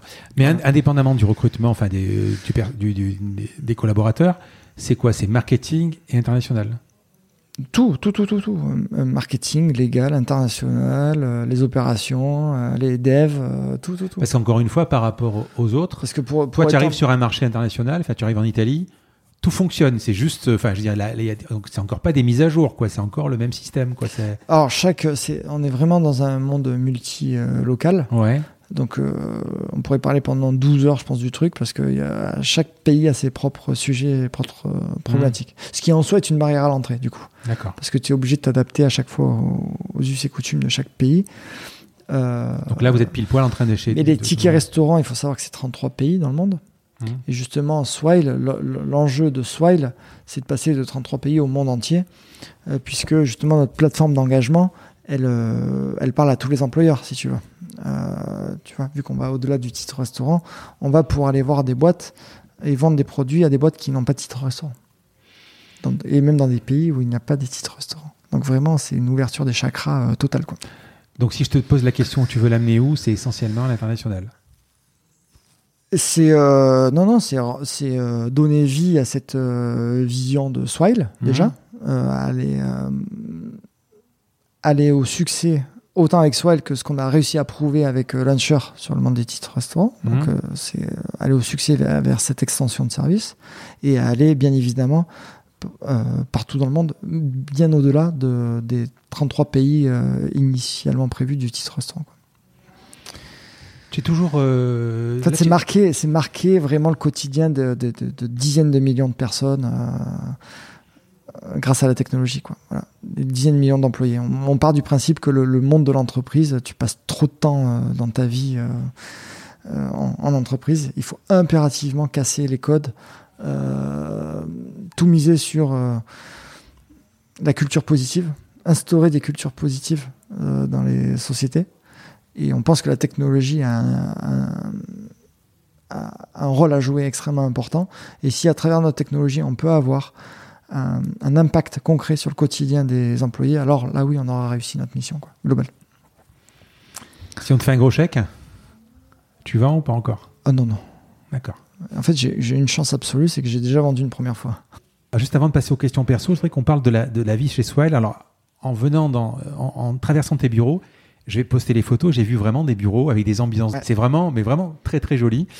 Euh, il y a des ambiances, on dit, axées sur la cuisine un peu quand même, pas mal. Bah, en fait, l'idée de base, c'était effectivement de, vu qu'on était dans les tickets resto, euh, mettre euh, mettre une ambiance resto. c'est quoi la vie chez Swile? Cool. La vie chez Swile, c'est c'est empreint de bienveillance, mmh. mais de bienveillance sincère. Euh, pas, le, galvaudé Voilà, comme on parle tout le temps, c'est beaucoup d'authenticité, beaucoup de fraîcheur. On se prend pas pour qui on n'est pas, j'espère. En tout cas, on est très vigilant à pas devenir ce qu'on n'a pas envie de devenir, euh, humainement parlant. Euh, on part du principe qu'une partie de notre succès, une partie forte de notre succès, elle est liée à notre état d'esprit, justement, très rafraîchissant qui mécaniquement rejaillit sur nos clients, qui ressentent ça et qui crée beaucoup de sympathie et le cercle vertueux. Euh, voilà. Et donc on est convaincu que c'est en vivant bien ensemble qu'on va pouvoir faire des choses euh, incroyables tous ensemble. Et euh, ton, ton, ton, bureau est toujours ouvert? J'ai pas de bureau. T'as pas de bureau? Non. D'accord. Tu travailles où tu peux? Je travaille où je peux, je m'en fous en fait. D'accord. Et tu, tu, tu, le matin, tu dis bonjour à tout le monde? Ouais, j'espère. J'espère tout le monde touche toi. Ah oui, bah oui. Ça, non, non, non, mais il y a, on a, tu vois, alors oui, je suis le, oui, je suis patron, c'est clair. Mmh. Tout le monde le, je pense, le sait, le, vit comme tel. Mais par contre, on, on met pas des barrières débiles euh, euh, là où ça n'a pas lieu d'être, parce qu'en fait, au plus on met de la distance, au, moins on est connecté les uns aux autres. Et l'enjeu, c'est de, de, de, de, tous se respecter, qui qu'on soit, où qu'on soit, euh, et, et, la parole de tous est, est vachement écoutée en fait. Et je pense que ouais, commencer la vie chez soi, c'est, ben, je crois qu'il y, a beaucoup d'authenticité, il y a beaucoup d'écoute. Euh, euh, ouais, il n'y a pas de. Je pense que les gens se sentent écoutés activement. Qu'est-ce qu'il faut pour, pour bosser chez Swile et qu'est-ce qu'il faut pas? Ce qu'il faut, c'est être avant tout un team player, vraiment. Mmh. Mais euh, encore une fois, vraiment. moi, j'ai été marqué au fer rouge par différentes expériences perso où, où j'ai constaté de mes propres yeux que, que, tu pouvais performer, être un vrai connard et que les vrais vrais bons c'est ceux qui performaient et qui étaient en plus de ça euh, les plus accessibles les plus cool et les premiers à t'aider quoi. Euh, et euh, et j'ai toujours je me suis toujours dit on va on va mettre la bienveillance au centre. La bienveillance n'exclura pas la performance d'accord? Mais la bienveillance est nécessaire pour tirer tout le monde vers le haut euh, collectivement. Et, voilà. Et t'as beau, beau être euh, un super performeur, si t'as pas l'état d'esprit qui va avec, euh, tu, on te demandera de partir. Et ça, si tu veux, je, ça m'est arrivé dans l'expérience Swile trois, quatre fois de le faire. Et je maintiens, et je le dis tout le temps aux équipes, je, je, je défendrai corps et âme cette vision-là. On, va atteindre la performance tous ensemble avec le bon état d'esprit et pas juste une, deux, trois personnes qui, performeront et le, reste restera au, guet. Et puis, puis avec cette crainte de voilà, en fait, j'arrête pas de leur dire, il est impensable que vous arriviez à la boule au ventre au boulot. Boule au ventre parce que en même temps c'est le smile bah, bah, ouais. mais oui mais oui oui. Donc oui oui oui c'est sûr que on a cette mission là de porter notre culture en fait à travers notre technologie dans d'autres boîtes si tu veux mais moi je, je, je et, Dieu sait que ce, ces sujets de culture n'ont rien à voir avec euh, le secteur dans lequel on est ou l'âge de la boîte dans lequel on est. Je connais plein de startups, malheureusement, où, euh, où, où, ça se passe pas bien. Il y a des gros groupes où ça se passe bien. Euh, mais, mais, il faut vraiment. Euh, je, suis d'accord, mais à un moment, quand vous allez sortir vos métriques à la fin du mois, si les chiffres sont pas là. Et alors Qu'est-ce que ça fait? Donc on va tous se tirer dans les pattes? Ouais, mais si tu sens qu'une équipe fait pas ce qu'elle doit faire, comment tu gères? Eh ben, ou elle va pas dans la bonne direction, ou, euh, ou euh, elle est pas, elle applique pas ce que tu avais demandé. Ah ben, oui, mais mais mais c'est pas le cas. C'est pas le cas parce que justement à la base, en fait, la première chose à faire, c'est de bien recruter. Hmm. Déjà. Dès l'instant où tu as le verre dans la pomme, euh, tu es mal parce que tu as des contre-courants qui se mettent de partout, quoi. Et, tu recrutes toi à titre personnel? Ben oui, bien sûr. Tu vois, tu vois beaucoup de gens ouais. Je vois ceux, ceux, que je dois recruter. je, je essentiellement les managers pour m'assurer que, hmm. que tous ces sujets de culture... le truc parce que c'est un art, enfin c'est un art, il y, a, il y a quelque chose. Enfin, moi je l'ai pas par exemple, j'ai du mal à recruter. Tu as quelque chose, tu as un sixième sens? Tu sens? Ouais, je, euh, hmm. enfin, je sens. en tout cas, je, voilà. Et puis, je, je suis assez intuitif euh, à la base. Mais effectivement, les entretiens, ils sont très peu sur l'expertise, ils sont beaucoup sur euh, les soft skills et pas les, les hard skills. Euh, moi, je, surveille de très très près tout ce qui est soft skills, donc euh, ton état d'esprit, mhm. pourquoi tu viens, et comment est-ce que tu vas gérer si ça se passe effectivement, parce qu'il y a tout le temps des moments où, euh, il faut performer. Il ne faut pas confondre la bienveillance avec le monde des bisounours ou quoi que ce soit. la bienveillance, elle doit tirer tout le monde vers le haut. La bienveillance, c'est justement tout dire, même quand ça va pas. Mais par contre, il y a différentes manières de dire les choses. Et tu es en tort si tu ne dis pas les choses. Voilà. Donc s'il y a quelque chose qui se passe mal, je me dois de te le dire. Par contre, je vais te le dire de telle façon à ce que tu comprennes que c'est pour ton bien et que je, je, suis sincèrement intéressé à te faire évoluer.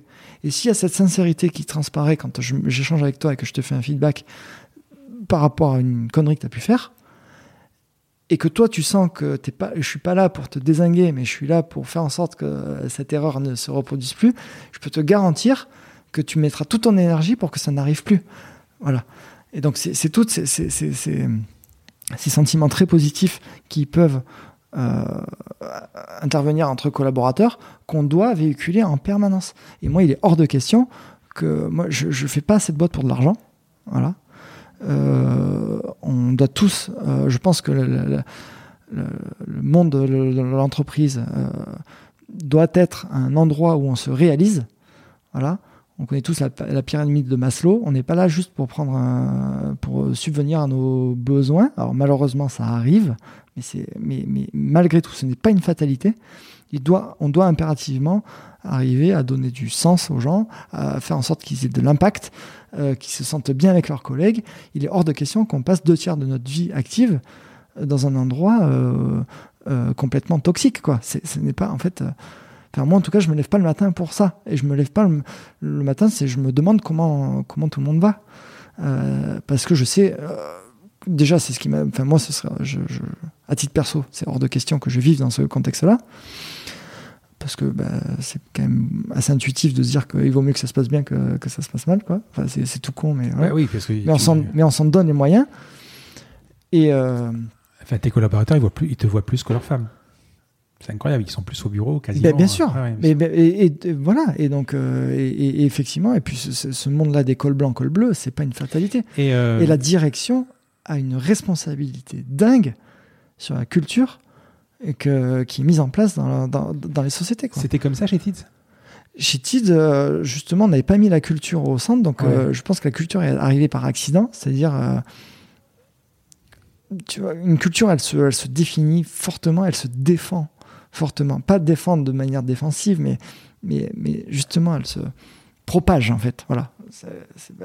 et, euh, et tu vois, nous, typiquement, on a, on a, six valeurs qui ont été euh, définies. Euh, on est des team players, des doueurs, des ambassadeurs, etc. Et la dernière, c'est We cherish our values. Donc, on chérit nos valeurs.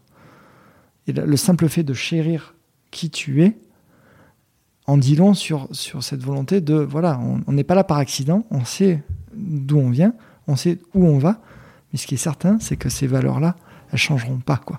Voilà. Donc on n'est pas des robots, on est tous différents, on a tous des parcours différents, on est tous de, on a plein de nationalités différentes, des couleurs de peau différentes, des, mindsets différents, mais on se regarde dans les yeux et on sait pourquoi on est là et où on va. Et ça, ça, ça change tout en fait dans ta manière justement de gérer les problèmes qui arrivent.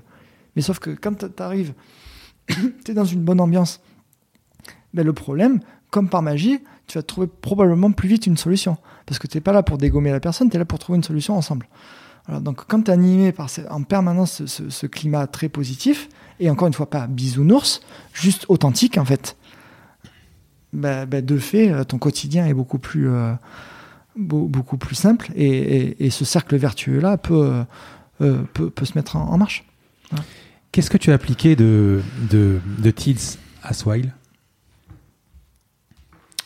Euh, ce, que j'ai pris notamment de Pierre, euh, c'est cette capacité à décider très très vite.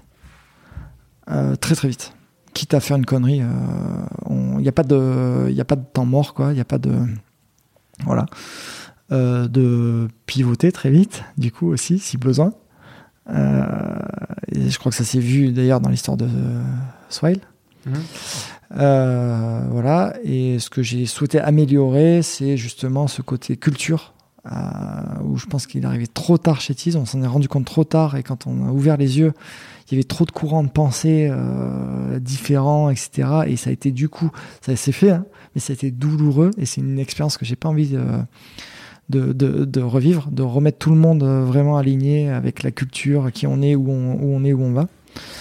Euh, et ça, je m'étais toujours dit, ouais, dès, le premier jour, je, ferai, je mettrai la culture au centre de tout, parce que c'est la culture qui amène l'équipe et l'équipe qui amène euh, au succès, en fait. voilà. Et ce que je retiens aussi, c'est de recruter plus vite, ou pas, pas plus vite, from day one des seniors, pour notamment aider les juniors. Alors que chez Tease, par la force des choses, on n'avait pas trop de moyens, mais malgré tout, on a pu gérer différemment. On avait recruté beaucoup de juniors, et Dieu sait que c'est pas le nombre qui fait la force, mais c'est la qualité qui fait la force. Après, il faut avoir les moyens. Ouais, mais je pense que parfois, tu n'as pas les moyens, mais parfois, tu... c'est trop facile de dire. Euh, tu vois, un vrai acte courageux, c'est de te dire je, je, je, prends un senior au lieu de deux juniors. il y en a plein qui vont penser qu'à deux, junior, ça va aller plus vite qu'un senior. c'est sûr qu'un senior, tu vas peut-être pas recoder derrière, tu vas peut-être pas faire. Il y a plein de choses hein, qui, sera mieux fait au marketing. Il y a plein de choses. Qui Exactement. Et puis surtout, il va aussi accompagner les juniors, parce que les hmm. juniors, pour, pour qui c'est la première ou deuxième expérience, la vérité, c'est que il se passe plein de choses dans une entreprise. Il y a une vraie vie d'équipe, il, il, y a des vraies attentes, il y a, etc. Donc il y a une expérience qui n'est pas encore faite chez le junior. Et c'est pas un problème, c'est normal, c'est comme ça, c'est euh, c'est normal mais ce qui est pas normal, c'est qu'ils soient euh, laissés au dépourvu et qu'ils découvrent par eux-mêmes euh, leur propre expérience. Alors que si, si euh, ils sont épaulés par des vieux loups qui, savent que là, ce qu'il faut faire ou pas faire, là où il faut s'inquiéter, là où il faut pas s'inquiéter, pas faire un flanc pour rien, etc. Et ben pareil, ça simplifie beaucoup le quotidien. Il y a une autorégulation qui se fait euh, qui se fait beaucoup beaucoup mieux quoi. Parce que tu tu peux recadrer quand même euh, les, les, jeunes euh, beaucoup plus rapidement. Et, toi toi en tant que fondateur t'es pas seul à, à, essayer de leur faire prendre conscience de certaines choses tu vois. Parce que parce que parce que dans des environnements très très qui, qui, qui, font la part belle à l'autonomie qui font la part belle à justement tout ce contexte très, très positif, t'as as, vite fait de prendre la grosse tête, en fait, potentiellement. quand tu es jeune parce que tu n'as pas t'as encore un. Mais c'est une question que j'allais te poser euh, parce que quand tu quand tu prends alors c'est pas pour toi les 300 millions mais euh, mais quand tu prends tant de millions à, à, à même pas 30 ans ou à 30 ans tu te dis euh, est-ce que je- je- je- je- est-ce que tu prends la grosse tête? Est-ce que tu veux pas prendre la grosse tête? Est-ce que tu te dis j'ai réussi? Qu'est-ce qui se passe dans ta tête à un moment Franchement, il se passe rien. Parce qu'en fait, euh, je pense que je sais d'où je viens. Et d'ailleurs, euh, ça vaut pour tous les collaborateurs de. J'en ai pas vu un seul changer. Mhm. Parce qu'en fait, on est des entrepreneurs. euh, et on fait pas ça pour l'argent. C'est pas, ça peut paraître dingue de dire ça, mais c'est exactement ça. On fait pas ça pour l'argent. On est animé par une passion et on vit de notre passion. point. Et donc, il n'y a aucune raison, si tu veux, vu qu'on n'est pas arrivé par accident, vu que tu sais d'où tu viens, euh, les chances que tu changes sont quand même euh, vachement euh, minimes, quoi. Elles le sont, elles le sont. elle le sent quand même hein. Mais elles sont minimes. Hmm. Je t'ai pas dit que c'est impossible. Je dis juste qu'elles. Dans l'entreprise c'est vrai qu'à un moment oui oui ça dépend de, ça dépend des métiers mais y a- il y a- Ça dépend des Hmm. métiers. bon, en tout cas, moi, en tout cas, mon entourage, j'ai bien senti que ça changeait pas grand-chose, quoi. Et, et au contraire, moi, ça m'a mis en vachement au diapason justement pour euh, encore plus renforcer ce trait-là de culture, de, de ouais, on est pourquoi on est là quoi. Pourquoi on est là et, et- et ouais moi je suis pas là pour l'argent et je- je- j'espère que les gens autour de moi euh, non plus. L'argent est un moyen pour arriver probablement effectivement avoir un impact sur des dizaines voire centaines de millions de personnes et c'est ça en fait. Moi cette quête de peut-être le succès il sera pas il sera pas lié au nombre de millions euh, que la boîte sera euh, vendue en bourse ou parce que le but c'est pas de vendre mais c'est peut-être aller en bourse ou ouais, valoriser en bourse on va dire. Le vrai succès il sera sur le nombre de de, de- de personnes qu'on arrivera à toucher au quotidien et à, et à avoir un impact sur le, le quotidien parce qu'encore une fois le, le sujet du life at work c'est tout sauf un sujet euh, anodin. Quand, Voilà. quand, quand tu as monté trop de gens qui subissent leur quotidien. C'est hors de question quand tu subisses ton quotidien. Quand tu as monté Launcher, Swile, après un carton comme Tids, euh, t'es pas euh, comme si c'était le, le deuxième bouquin après le prix Goncourt ou, ou- ou le, le carton après le, le- après le, le- le single de l'été. Euh, tu avais une pression? Non non j'avais la je- Tu t'es dit la- ça peut ne pas marcher? Non, non, j'avais l'excitation de. Je te dis, Ti- Tids, c'était une aventure incroyable, mais euh, ponctuée de. Comme je te dis, tout était nouveau pour moi. Hmm. Voilà. Tout est de la, de la, de la création à la vente. C'est ma première vente, c'est la première création. Ça, enfin, bon, bref, de la création à la vente. Tous les paliers qu'on franchissait, de toute façon, c'était un nouveau palier. Hmm. D'accord? Et donc à chaque Inédit. fois, inédit. Hmm. Donc à chaque fois, euh, cette règle de de toute façon tu te plantes deux fois sur trois, elle est vraie. Que t'es- que tu es monté Tids ou que tu es monté autre chose, euh, ça reste vrai. quoi. C'est c'est la première fois que tu vois un truc, et ben et, et voilà, et comme ça m'arrivera encore Mais mille que- fois. Mais il n'empêche que effectivement j'étais primo-entrepreneur, et donc à- derrière énormément de succès visible, il y a eu beaucoup, beaucoup de choses que je que j'ai pas aimé. Euh, pas grave, hein, mais, mais que j'ai pas aimé. Et, et je me suis dit, putain, ça, je le referai plus. Ça, je le referai plus. Ça, je le referai plus. Ça, je le referai plus. Ça, je le ferai plus.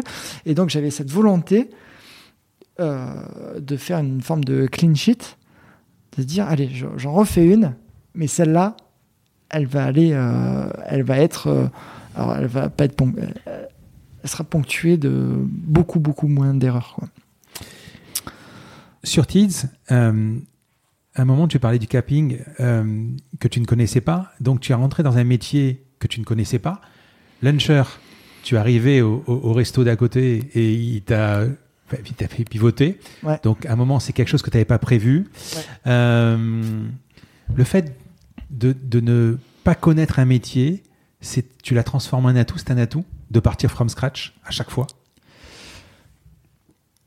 Euh, ça dépend ce que. Tu sais, quand t'as les cartes en main, ça dépend ce que t'en fais, quoi. hein. Hmm. Je crois que c'était le slogan de, de Winamax. c'est. c'est. euh, c'est. euh, oui, oui, oui. Alors, ce, qui, ce qui est sûr, c'est qu'à chaque problème, il y a des solutions. Euh, ce qui est sûr, c'est que. euh, Comme ça, c'est facile. Bon. Oui, oui, bah après, je, je, Mm. je sais pas quoi te dire. De, de, de, de, toute façon, je, je, ce qui est certain, c'est que je m'en croûte pas. Ce qui est certain, c'est que j'essaie de rebondir en permanence, euh, Non, de trouver l'angle je, d'attaque. je vais te dire exactement où je veux en venir. Quand tu vas voir ton restaurateur, tu as ton truc qui est ficelé, les Ouais. 25%, les groupes, etc. Combien aurait dit, oh putain, mais ouais, mais c'est vrai qu'il y, a les- il y, a les- il y a les tickets resto, on va jamais y arriver, quoi. On laisse tomber, quoi. Toi, tu t'es dit, à un moment, il y a un mur, Ouais. je casse le mur, j'y vais Ouais. direct. Je ne vais pas le contourner, je Ouais. vais pas essayer de trouver une autre solution. Je vais pas appeler Ticket Resto et chaque déjeuner pour leur dire, voilà, moi j'y vais, je rentre direct. Et tu crées un cinquième euh, acteur qui est maqué par cette entente des 25%, parce qu'ils sont quatre. Ouais, c'est ça. C'est ça, C'est ça qui, qui, qui me fascine, hein, qui m'a fasciné d'ailleurs quand j'ai préparé l'interview. Bah, c'est euh, bah, parce que parce que je pense que je suis ambitieux. Nos limites, Nos limites. c'est bien. Ah, On va terminer par les questions perso. Est-ce que tu peux me donner deux, trois étapes de ta vie professionnelle qui t'ont marqué? Je pense que j'en connais au moins deux. Euh, de ma vie pro qui m'ont marqué? Trois, trois du coup. Trois. Non, les trois, trois trucs forts, c'était la fusion avec eBuzzing. Hum Donc la rencontre avec Pierre Chapaz. Ouais, où en fait j'ai senti ce 1 plus 1 égale 3. Et ça m'a ouvert. euh, que la première fois que tu l'as vu, il y a quelque chose qui s'est passé En fait, j'ai vu le 1 plus 1 égale 3. direct. Comme lui l'a vu, je pense. Donc, Mhm. euh, enfin, c'est certain même. Euh, et donc, en fait, euh, tout a été simplifié. Tout- parce qu'on était convaincus. Donc, quand tu es convaincu, de toute façon, euh, c'est compliqué de t'arrêter. Donc, c'est 1 plus 1 égale 3. La deuxième, c'est le pivot. En fait, c'est- tous ces moments clés là où tu dis, euh, ça y est, il se passe un truc. Et tu sens quand il se passe des trucs, en fait. Donc, le 1 plus 1 égale 3 avec e-buzzing, je l'ai senti. Le, le, le, le, le- pivot. le pivot, je l'ai pris en pleine poire, mais je l'ai, voilà, je l'ai senti que euh, ça allait cartonner. Et le troisième, c'est Swile. Swile, c'est arrivé euh, pareil euh, en mode, euh, en mode, euh, voilà, on, est- on, on, on exécute super bien Launcher, euh, les tickets resto, mais pareil, un peu nos limites, euh, ambition. J'ai l'impression que Swile, c'est une autre boîte que Launcher.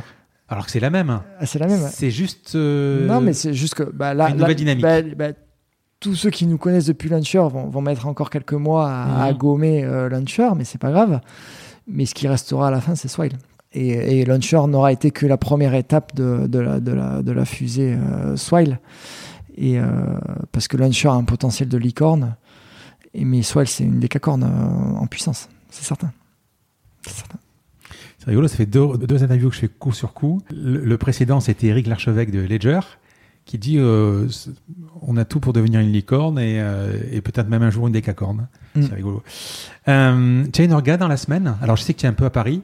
Enfin, tu es même beaucoup à Paris. Ouais. Et euh, tu as une orga ou dans la journée, dans la semaine Du coup, on a un, gros bureau à Montpellier, un gros bureau à Paris, et enfin, on a organisé un tiers, un tiers, un tiers, grosso modo, c'est simplifié. hein. C'est un tiers des employés à Paris, un tiers des employés à Montpellier, un tiers des employés en, en- en full remote, notamment les, les développeurs et les commerciaux euh, sur le terrain. Euh, et moi, du coup, je, alors pré-confinement, pré-Covid, euh, c'est euh, toutes les semaines à Paris, Mhm. deux à trois jours. Au début, trois systématiquement, et là, plus ça va, plus c'est deux. Euh, voilà. Et, euh, et après, non, j'ai pas de. Et dans la journée, tu fais toujours. Bah, je suis multicasquette et je, je me plais énormément à être multicasquette. J'ai besoin de ça pour m'alimenter. Voilà, donc les lundis, le lundi matin, c'est quand même très très réunion de coordination avec tout le monde pour lancer la semaine. Euh, et après, après c'est euh, c'est en fonction des prios du moment, quoi. Voilà. Donc non, Tu bosses quand même malade? Euh, je bosse beaucoup. Tu bosses beaucoup? Je bosse beaucoup. Le soir, quand tu rentres, tu peux Je bosser bosse. après manger? C'est pas c'est pas je peux, c'est systématique. ouais. Tu vas tenir la cadence jusqu'à 65 ans? Ou tu penses que tu t'arrêteras Je avant sais pas, je me pose pas la question. Je, Ouais. je pense qu'il faut pas se la poser. T'adores ce que tu fais Ah là, je, je suis, euh, je suis en mode passion là. Ouais, en mode passion. Euh, Qu'est-ce que. Je- je- je- J'apprends et je. Ouais, on a tous des cycles et ouais, là, je suis en plein milieu d'un cycle, donc là, je suis en plein kiff, ouais, c'est sûr. Si c'était à refaire, tu referais pareil exactement? Pour le coup, euh, effectivement, en tant que pri- primo-entrepreneur chez Tids, je t'aurais dit, eh ben non, ça, je veux plus le faire, ça, ça, ça, ça, ça. ça. Là, Swile, euh, c'est beaucoup. Ouais, il n'y a, pas grand-chose que je referais pas pareil, quoi. Allez, je te pose encore deux, trois questions. Euh, au boulot, qu'est-ce qui t'énerve? Du coup, pas grand-chose, j'ai l'impression. Euh, Ouais, franchement, pas grand-chose. Euh, déjà, pour m'énerver, il en faut quand même euh, Mhm. beaucoup. Euh, donc, m'énerver, rien.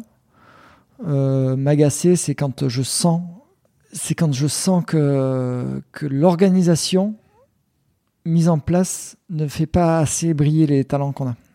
Et ça, ça m'énerve parce que je sens qu'ils sont prisonniers d'un d'un- d'une orga Mhm. et j'ai cette euh, euh, je, suis, je suis omnubilé par euh, Tu veux faire, qu'ils se libèrent.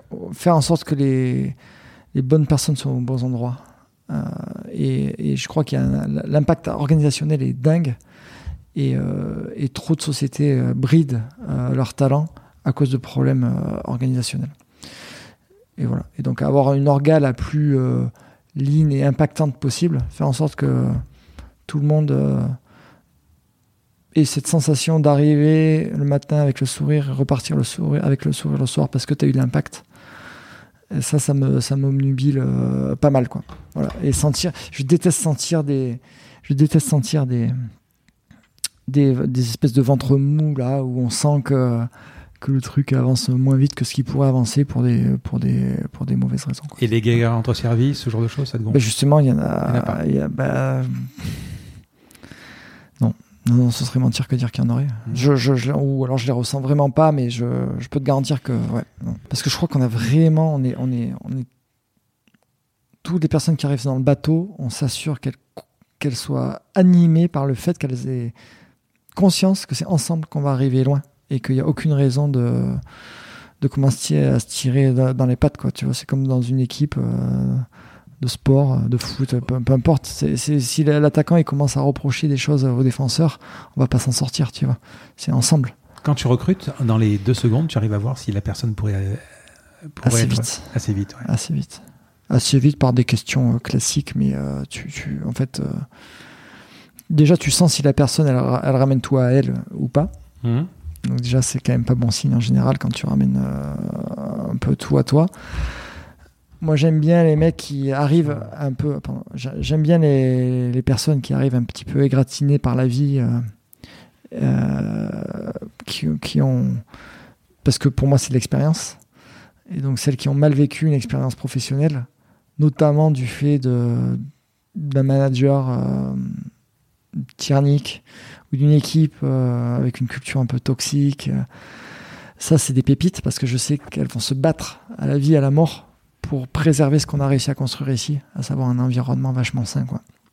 Parce qu'on n'a pas envie de revivre des choses qu'on a vécues, quoi. Quand tu vas sur Paris, tu, tu fréquentes cet écosystème startup? Ouais. Ouais. Un petit peu, ouais. Chaque- vous- tu te retrouves dans les valeurs euh, à peu près? Euh, Il y a de tout. Non, très sincèrement, tout. il y a de tout, hein, mais euh, il y a de tout. Non, il y a- il y a- effectivement, il y a des startups où je, je, je- des startups où je pourrais être, euh, où je, pourrais complètement, euh, je me retrouve complètement dans leurs valeurs et où pas, du- pas du tout. Je j'ai pas envie de me rentrer dans, Ouais. ce truc-là. Ok. Allez, euh, film ou série? Ou les deux?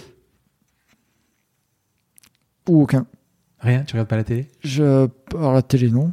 Mhm. Euh, et puis les films. euh, C'est une perte de temps? Non, mais j'aime. En fait, je, je suis une éponge. J'ai besoin de. Vois, quand je vais lire un bouquin, je vais pas lire un roman. Je vais lire un truc qui, qui va m'apprendre des choses. quoi. Mhm. Euh, quand euh, je regarde un film, je regarde plutôt un documentaire. Ouais, moi aussi je suis comme ça. Mais, euh, J'ai besoin Tu viens de te former tout le temps. Tout le temps, en permanence. Je, je suis. euh, Justement, bouquin, quel est le bouquin qui est sur ta table de chevet ou le dernier bouquin que tu pourrais conseiller? Le dernier là, euh, c'est euh, What You Do Is Who You Are de Ben Hor- Horowitz. Ben Horitz Et ça, s'en dit long. Parce que c'est justement sur euh, toutes les... tout le sujet de la culture euh, d'entreprise. On dénonce tout le temps euh, ces, ces cultures toxiques où tu as le département RH qui a compris qu'il y avait un enjeu à bien parler de ta marque employeur, de machin. Donc tu vas afficher des valeurs sur les murs, mais entre ce, que, ce qui est affiché sur les murs et l'expérience employée que les gars vivent au quotidien, euh, y a, il y a- c'est même pas un monde, c'est, du foutage de gueule, quoi. Euh, et, euh, et voilà, c'est arrêter de parler et faites quoi. Et Mm. donc, euh, what you do is who you are, c'est ça. C'est euh, peu importe ce que tu dis, moi je te juge à ce que tu fais. Et, donc tu es qui tu, ce que tu fais quoi. Et quand tu lis, tu bouts, tu, tu notes tu, euh, Ah, je, je, mais- c'est une caricature. Mes livres, mes livres, c'est une caricature. tu, Les- tu les- lis, en, les- tu lis en papier, par exemple, en électronique. Ouais. Je lis en papier parce que je prends mon stabilo, je prends, je, je corne toutes les pages. Enfin, mon- le bouquin à la fin, il ressemble plus à rien. Et tu le relis ou tu l'as tout simplement, c'est le fait Et de je, mémoriser Ouais. et je note sur ordi Hmm. ensuite euh, tout ce qui m'a plu. J'ai reçu Alexandre Bruno de Couber. Tu connais Couber Ouais. Euh, Ouais. Moi, moi, j'aime beaucoup. hein. Franchement, j'utilise euh, donc des livres résumés en 20 minutes. Et euh, voilà. Je te pose la dernière question du podcast. Alors, ce podcast s'appelle La combinaison parce que je cherche à comprendre la combinaison d'éléments qui a amené la personne que j'ai en face de moi là où elle est. Donc, quelle est la combinaison pour devenir Loïc Soubéran? Du travail, du talent, des opportunités saisies, de la chance, de la résilience, de la persévérance ou un autre ingrédient auquel j'aurais pas pensé? Euh, C'est une question euh, super intéressante. Euh, bah déjà, la première chose à dire, c'est qu'il faut rester soi-même. Euh, bien évidemment, il faut chercher à ressembler à personne d'autre que soi-même. D'ailleurs, c'est Oscar Wilde qui l'avait dit, c'est euh, soyez vous-même et les autres sont, sont déjà pris. Et c'est complètement vrai parce que dès l'instant où on cherche à être quelqu'un d'autre, ça, ça se ressent vachement. Euh, c'est faux et c'est tout ce qu'on déteste quoi. Et on cherche de l'authenticité. Donc déjà, il faut, faut, faut rester soi-même. Après, il faut se connaître et effectivement appuyer sur nos qualités plutôt que nos défauts. Euh, donc, euh, et jouer avec et s'entourer de gens qui complètent euh, ce sur quoi vous êtes moins performant. Quoi. Mais ce qui est sûr, c'est qu'il faut sublimer vos qualités et faire en sorte que les autres et faire en sorte que vous sublimiez les qualités des autres également. Quoi. Voilà. Arrêtez d'essayer de corriger les gens. Il faut au contraire sublimer qui ils sont fondamentalement et assez naturellement. Voilà. Donc, et moi, si je dois me définir, effectivement, je pense que j'ai euh, la curiosité dans le sang. Euh, j'ai euh, j'ai de l'ambition, donc cette volonté d'avoir de l'impact sur beaucoup de, de l'impact au niveau global, donc sans limite quoi. Tu évoquais la résilience, je crois pas être quelqu'un de résilient. Au contraire, justement, je, je, je, je prends la tangente très vite dès l'instant où je sens que j'ai un énorme mur en face. Donc peut-être que je vais avoir tendance de- à défoncer le mur, Mhm. mais en tout cas, je, je, je reste pas euh, là à attendre euh, ou à, une forme de que persévérer. Peut-être Je- que tu te dis, euh, si je défonce le mur, c'est que le mur est défonçable. Voilà, mais Sinon, ouais. si tu veux, je, je, je m'entête pas. Voilà. Hmm. je ne m'entête pas. Euh, si j'ai la conviction que ça passe, ça passe, euh, que le mur, s'il faut le défoncer, il faut le défoncer, s'il faut le contourner, il faut le contourner. Mais ce qui est sûr, c'est que si je tape dans le mur et que j'ai mal, euh, je vais pas rataper quatre fois. C'est bon, j'ai mal, euh, je, m'en vais.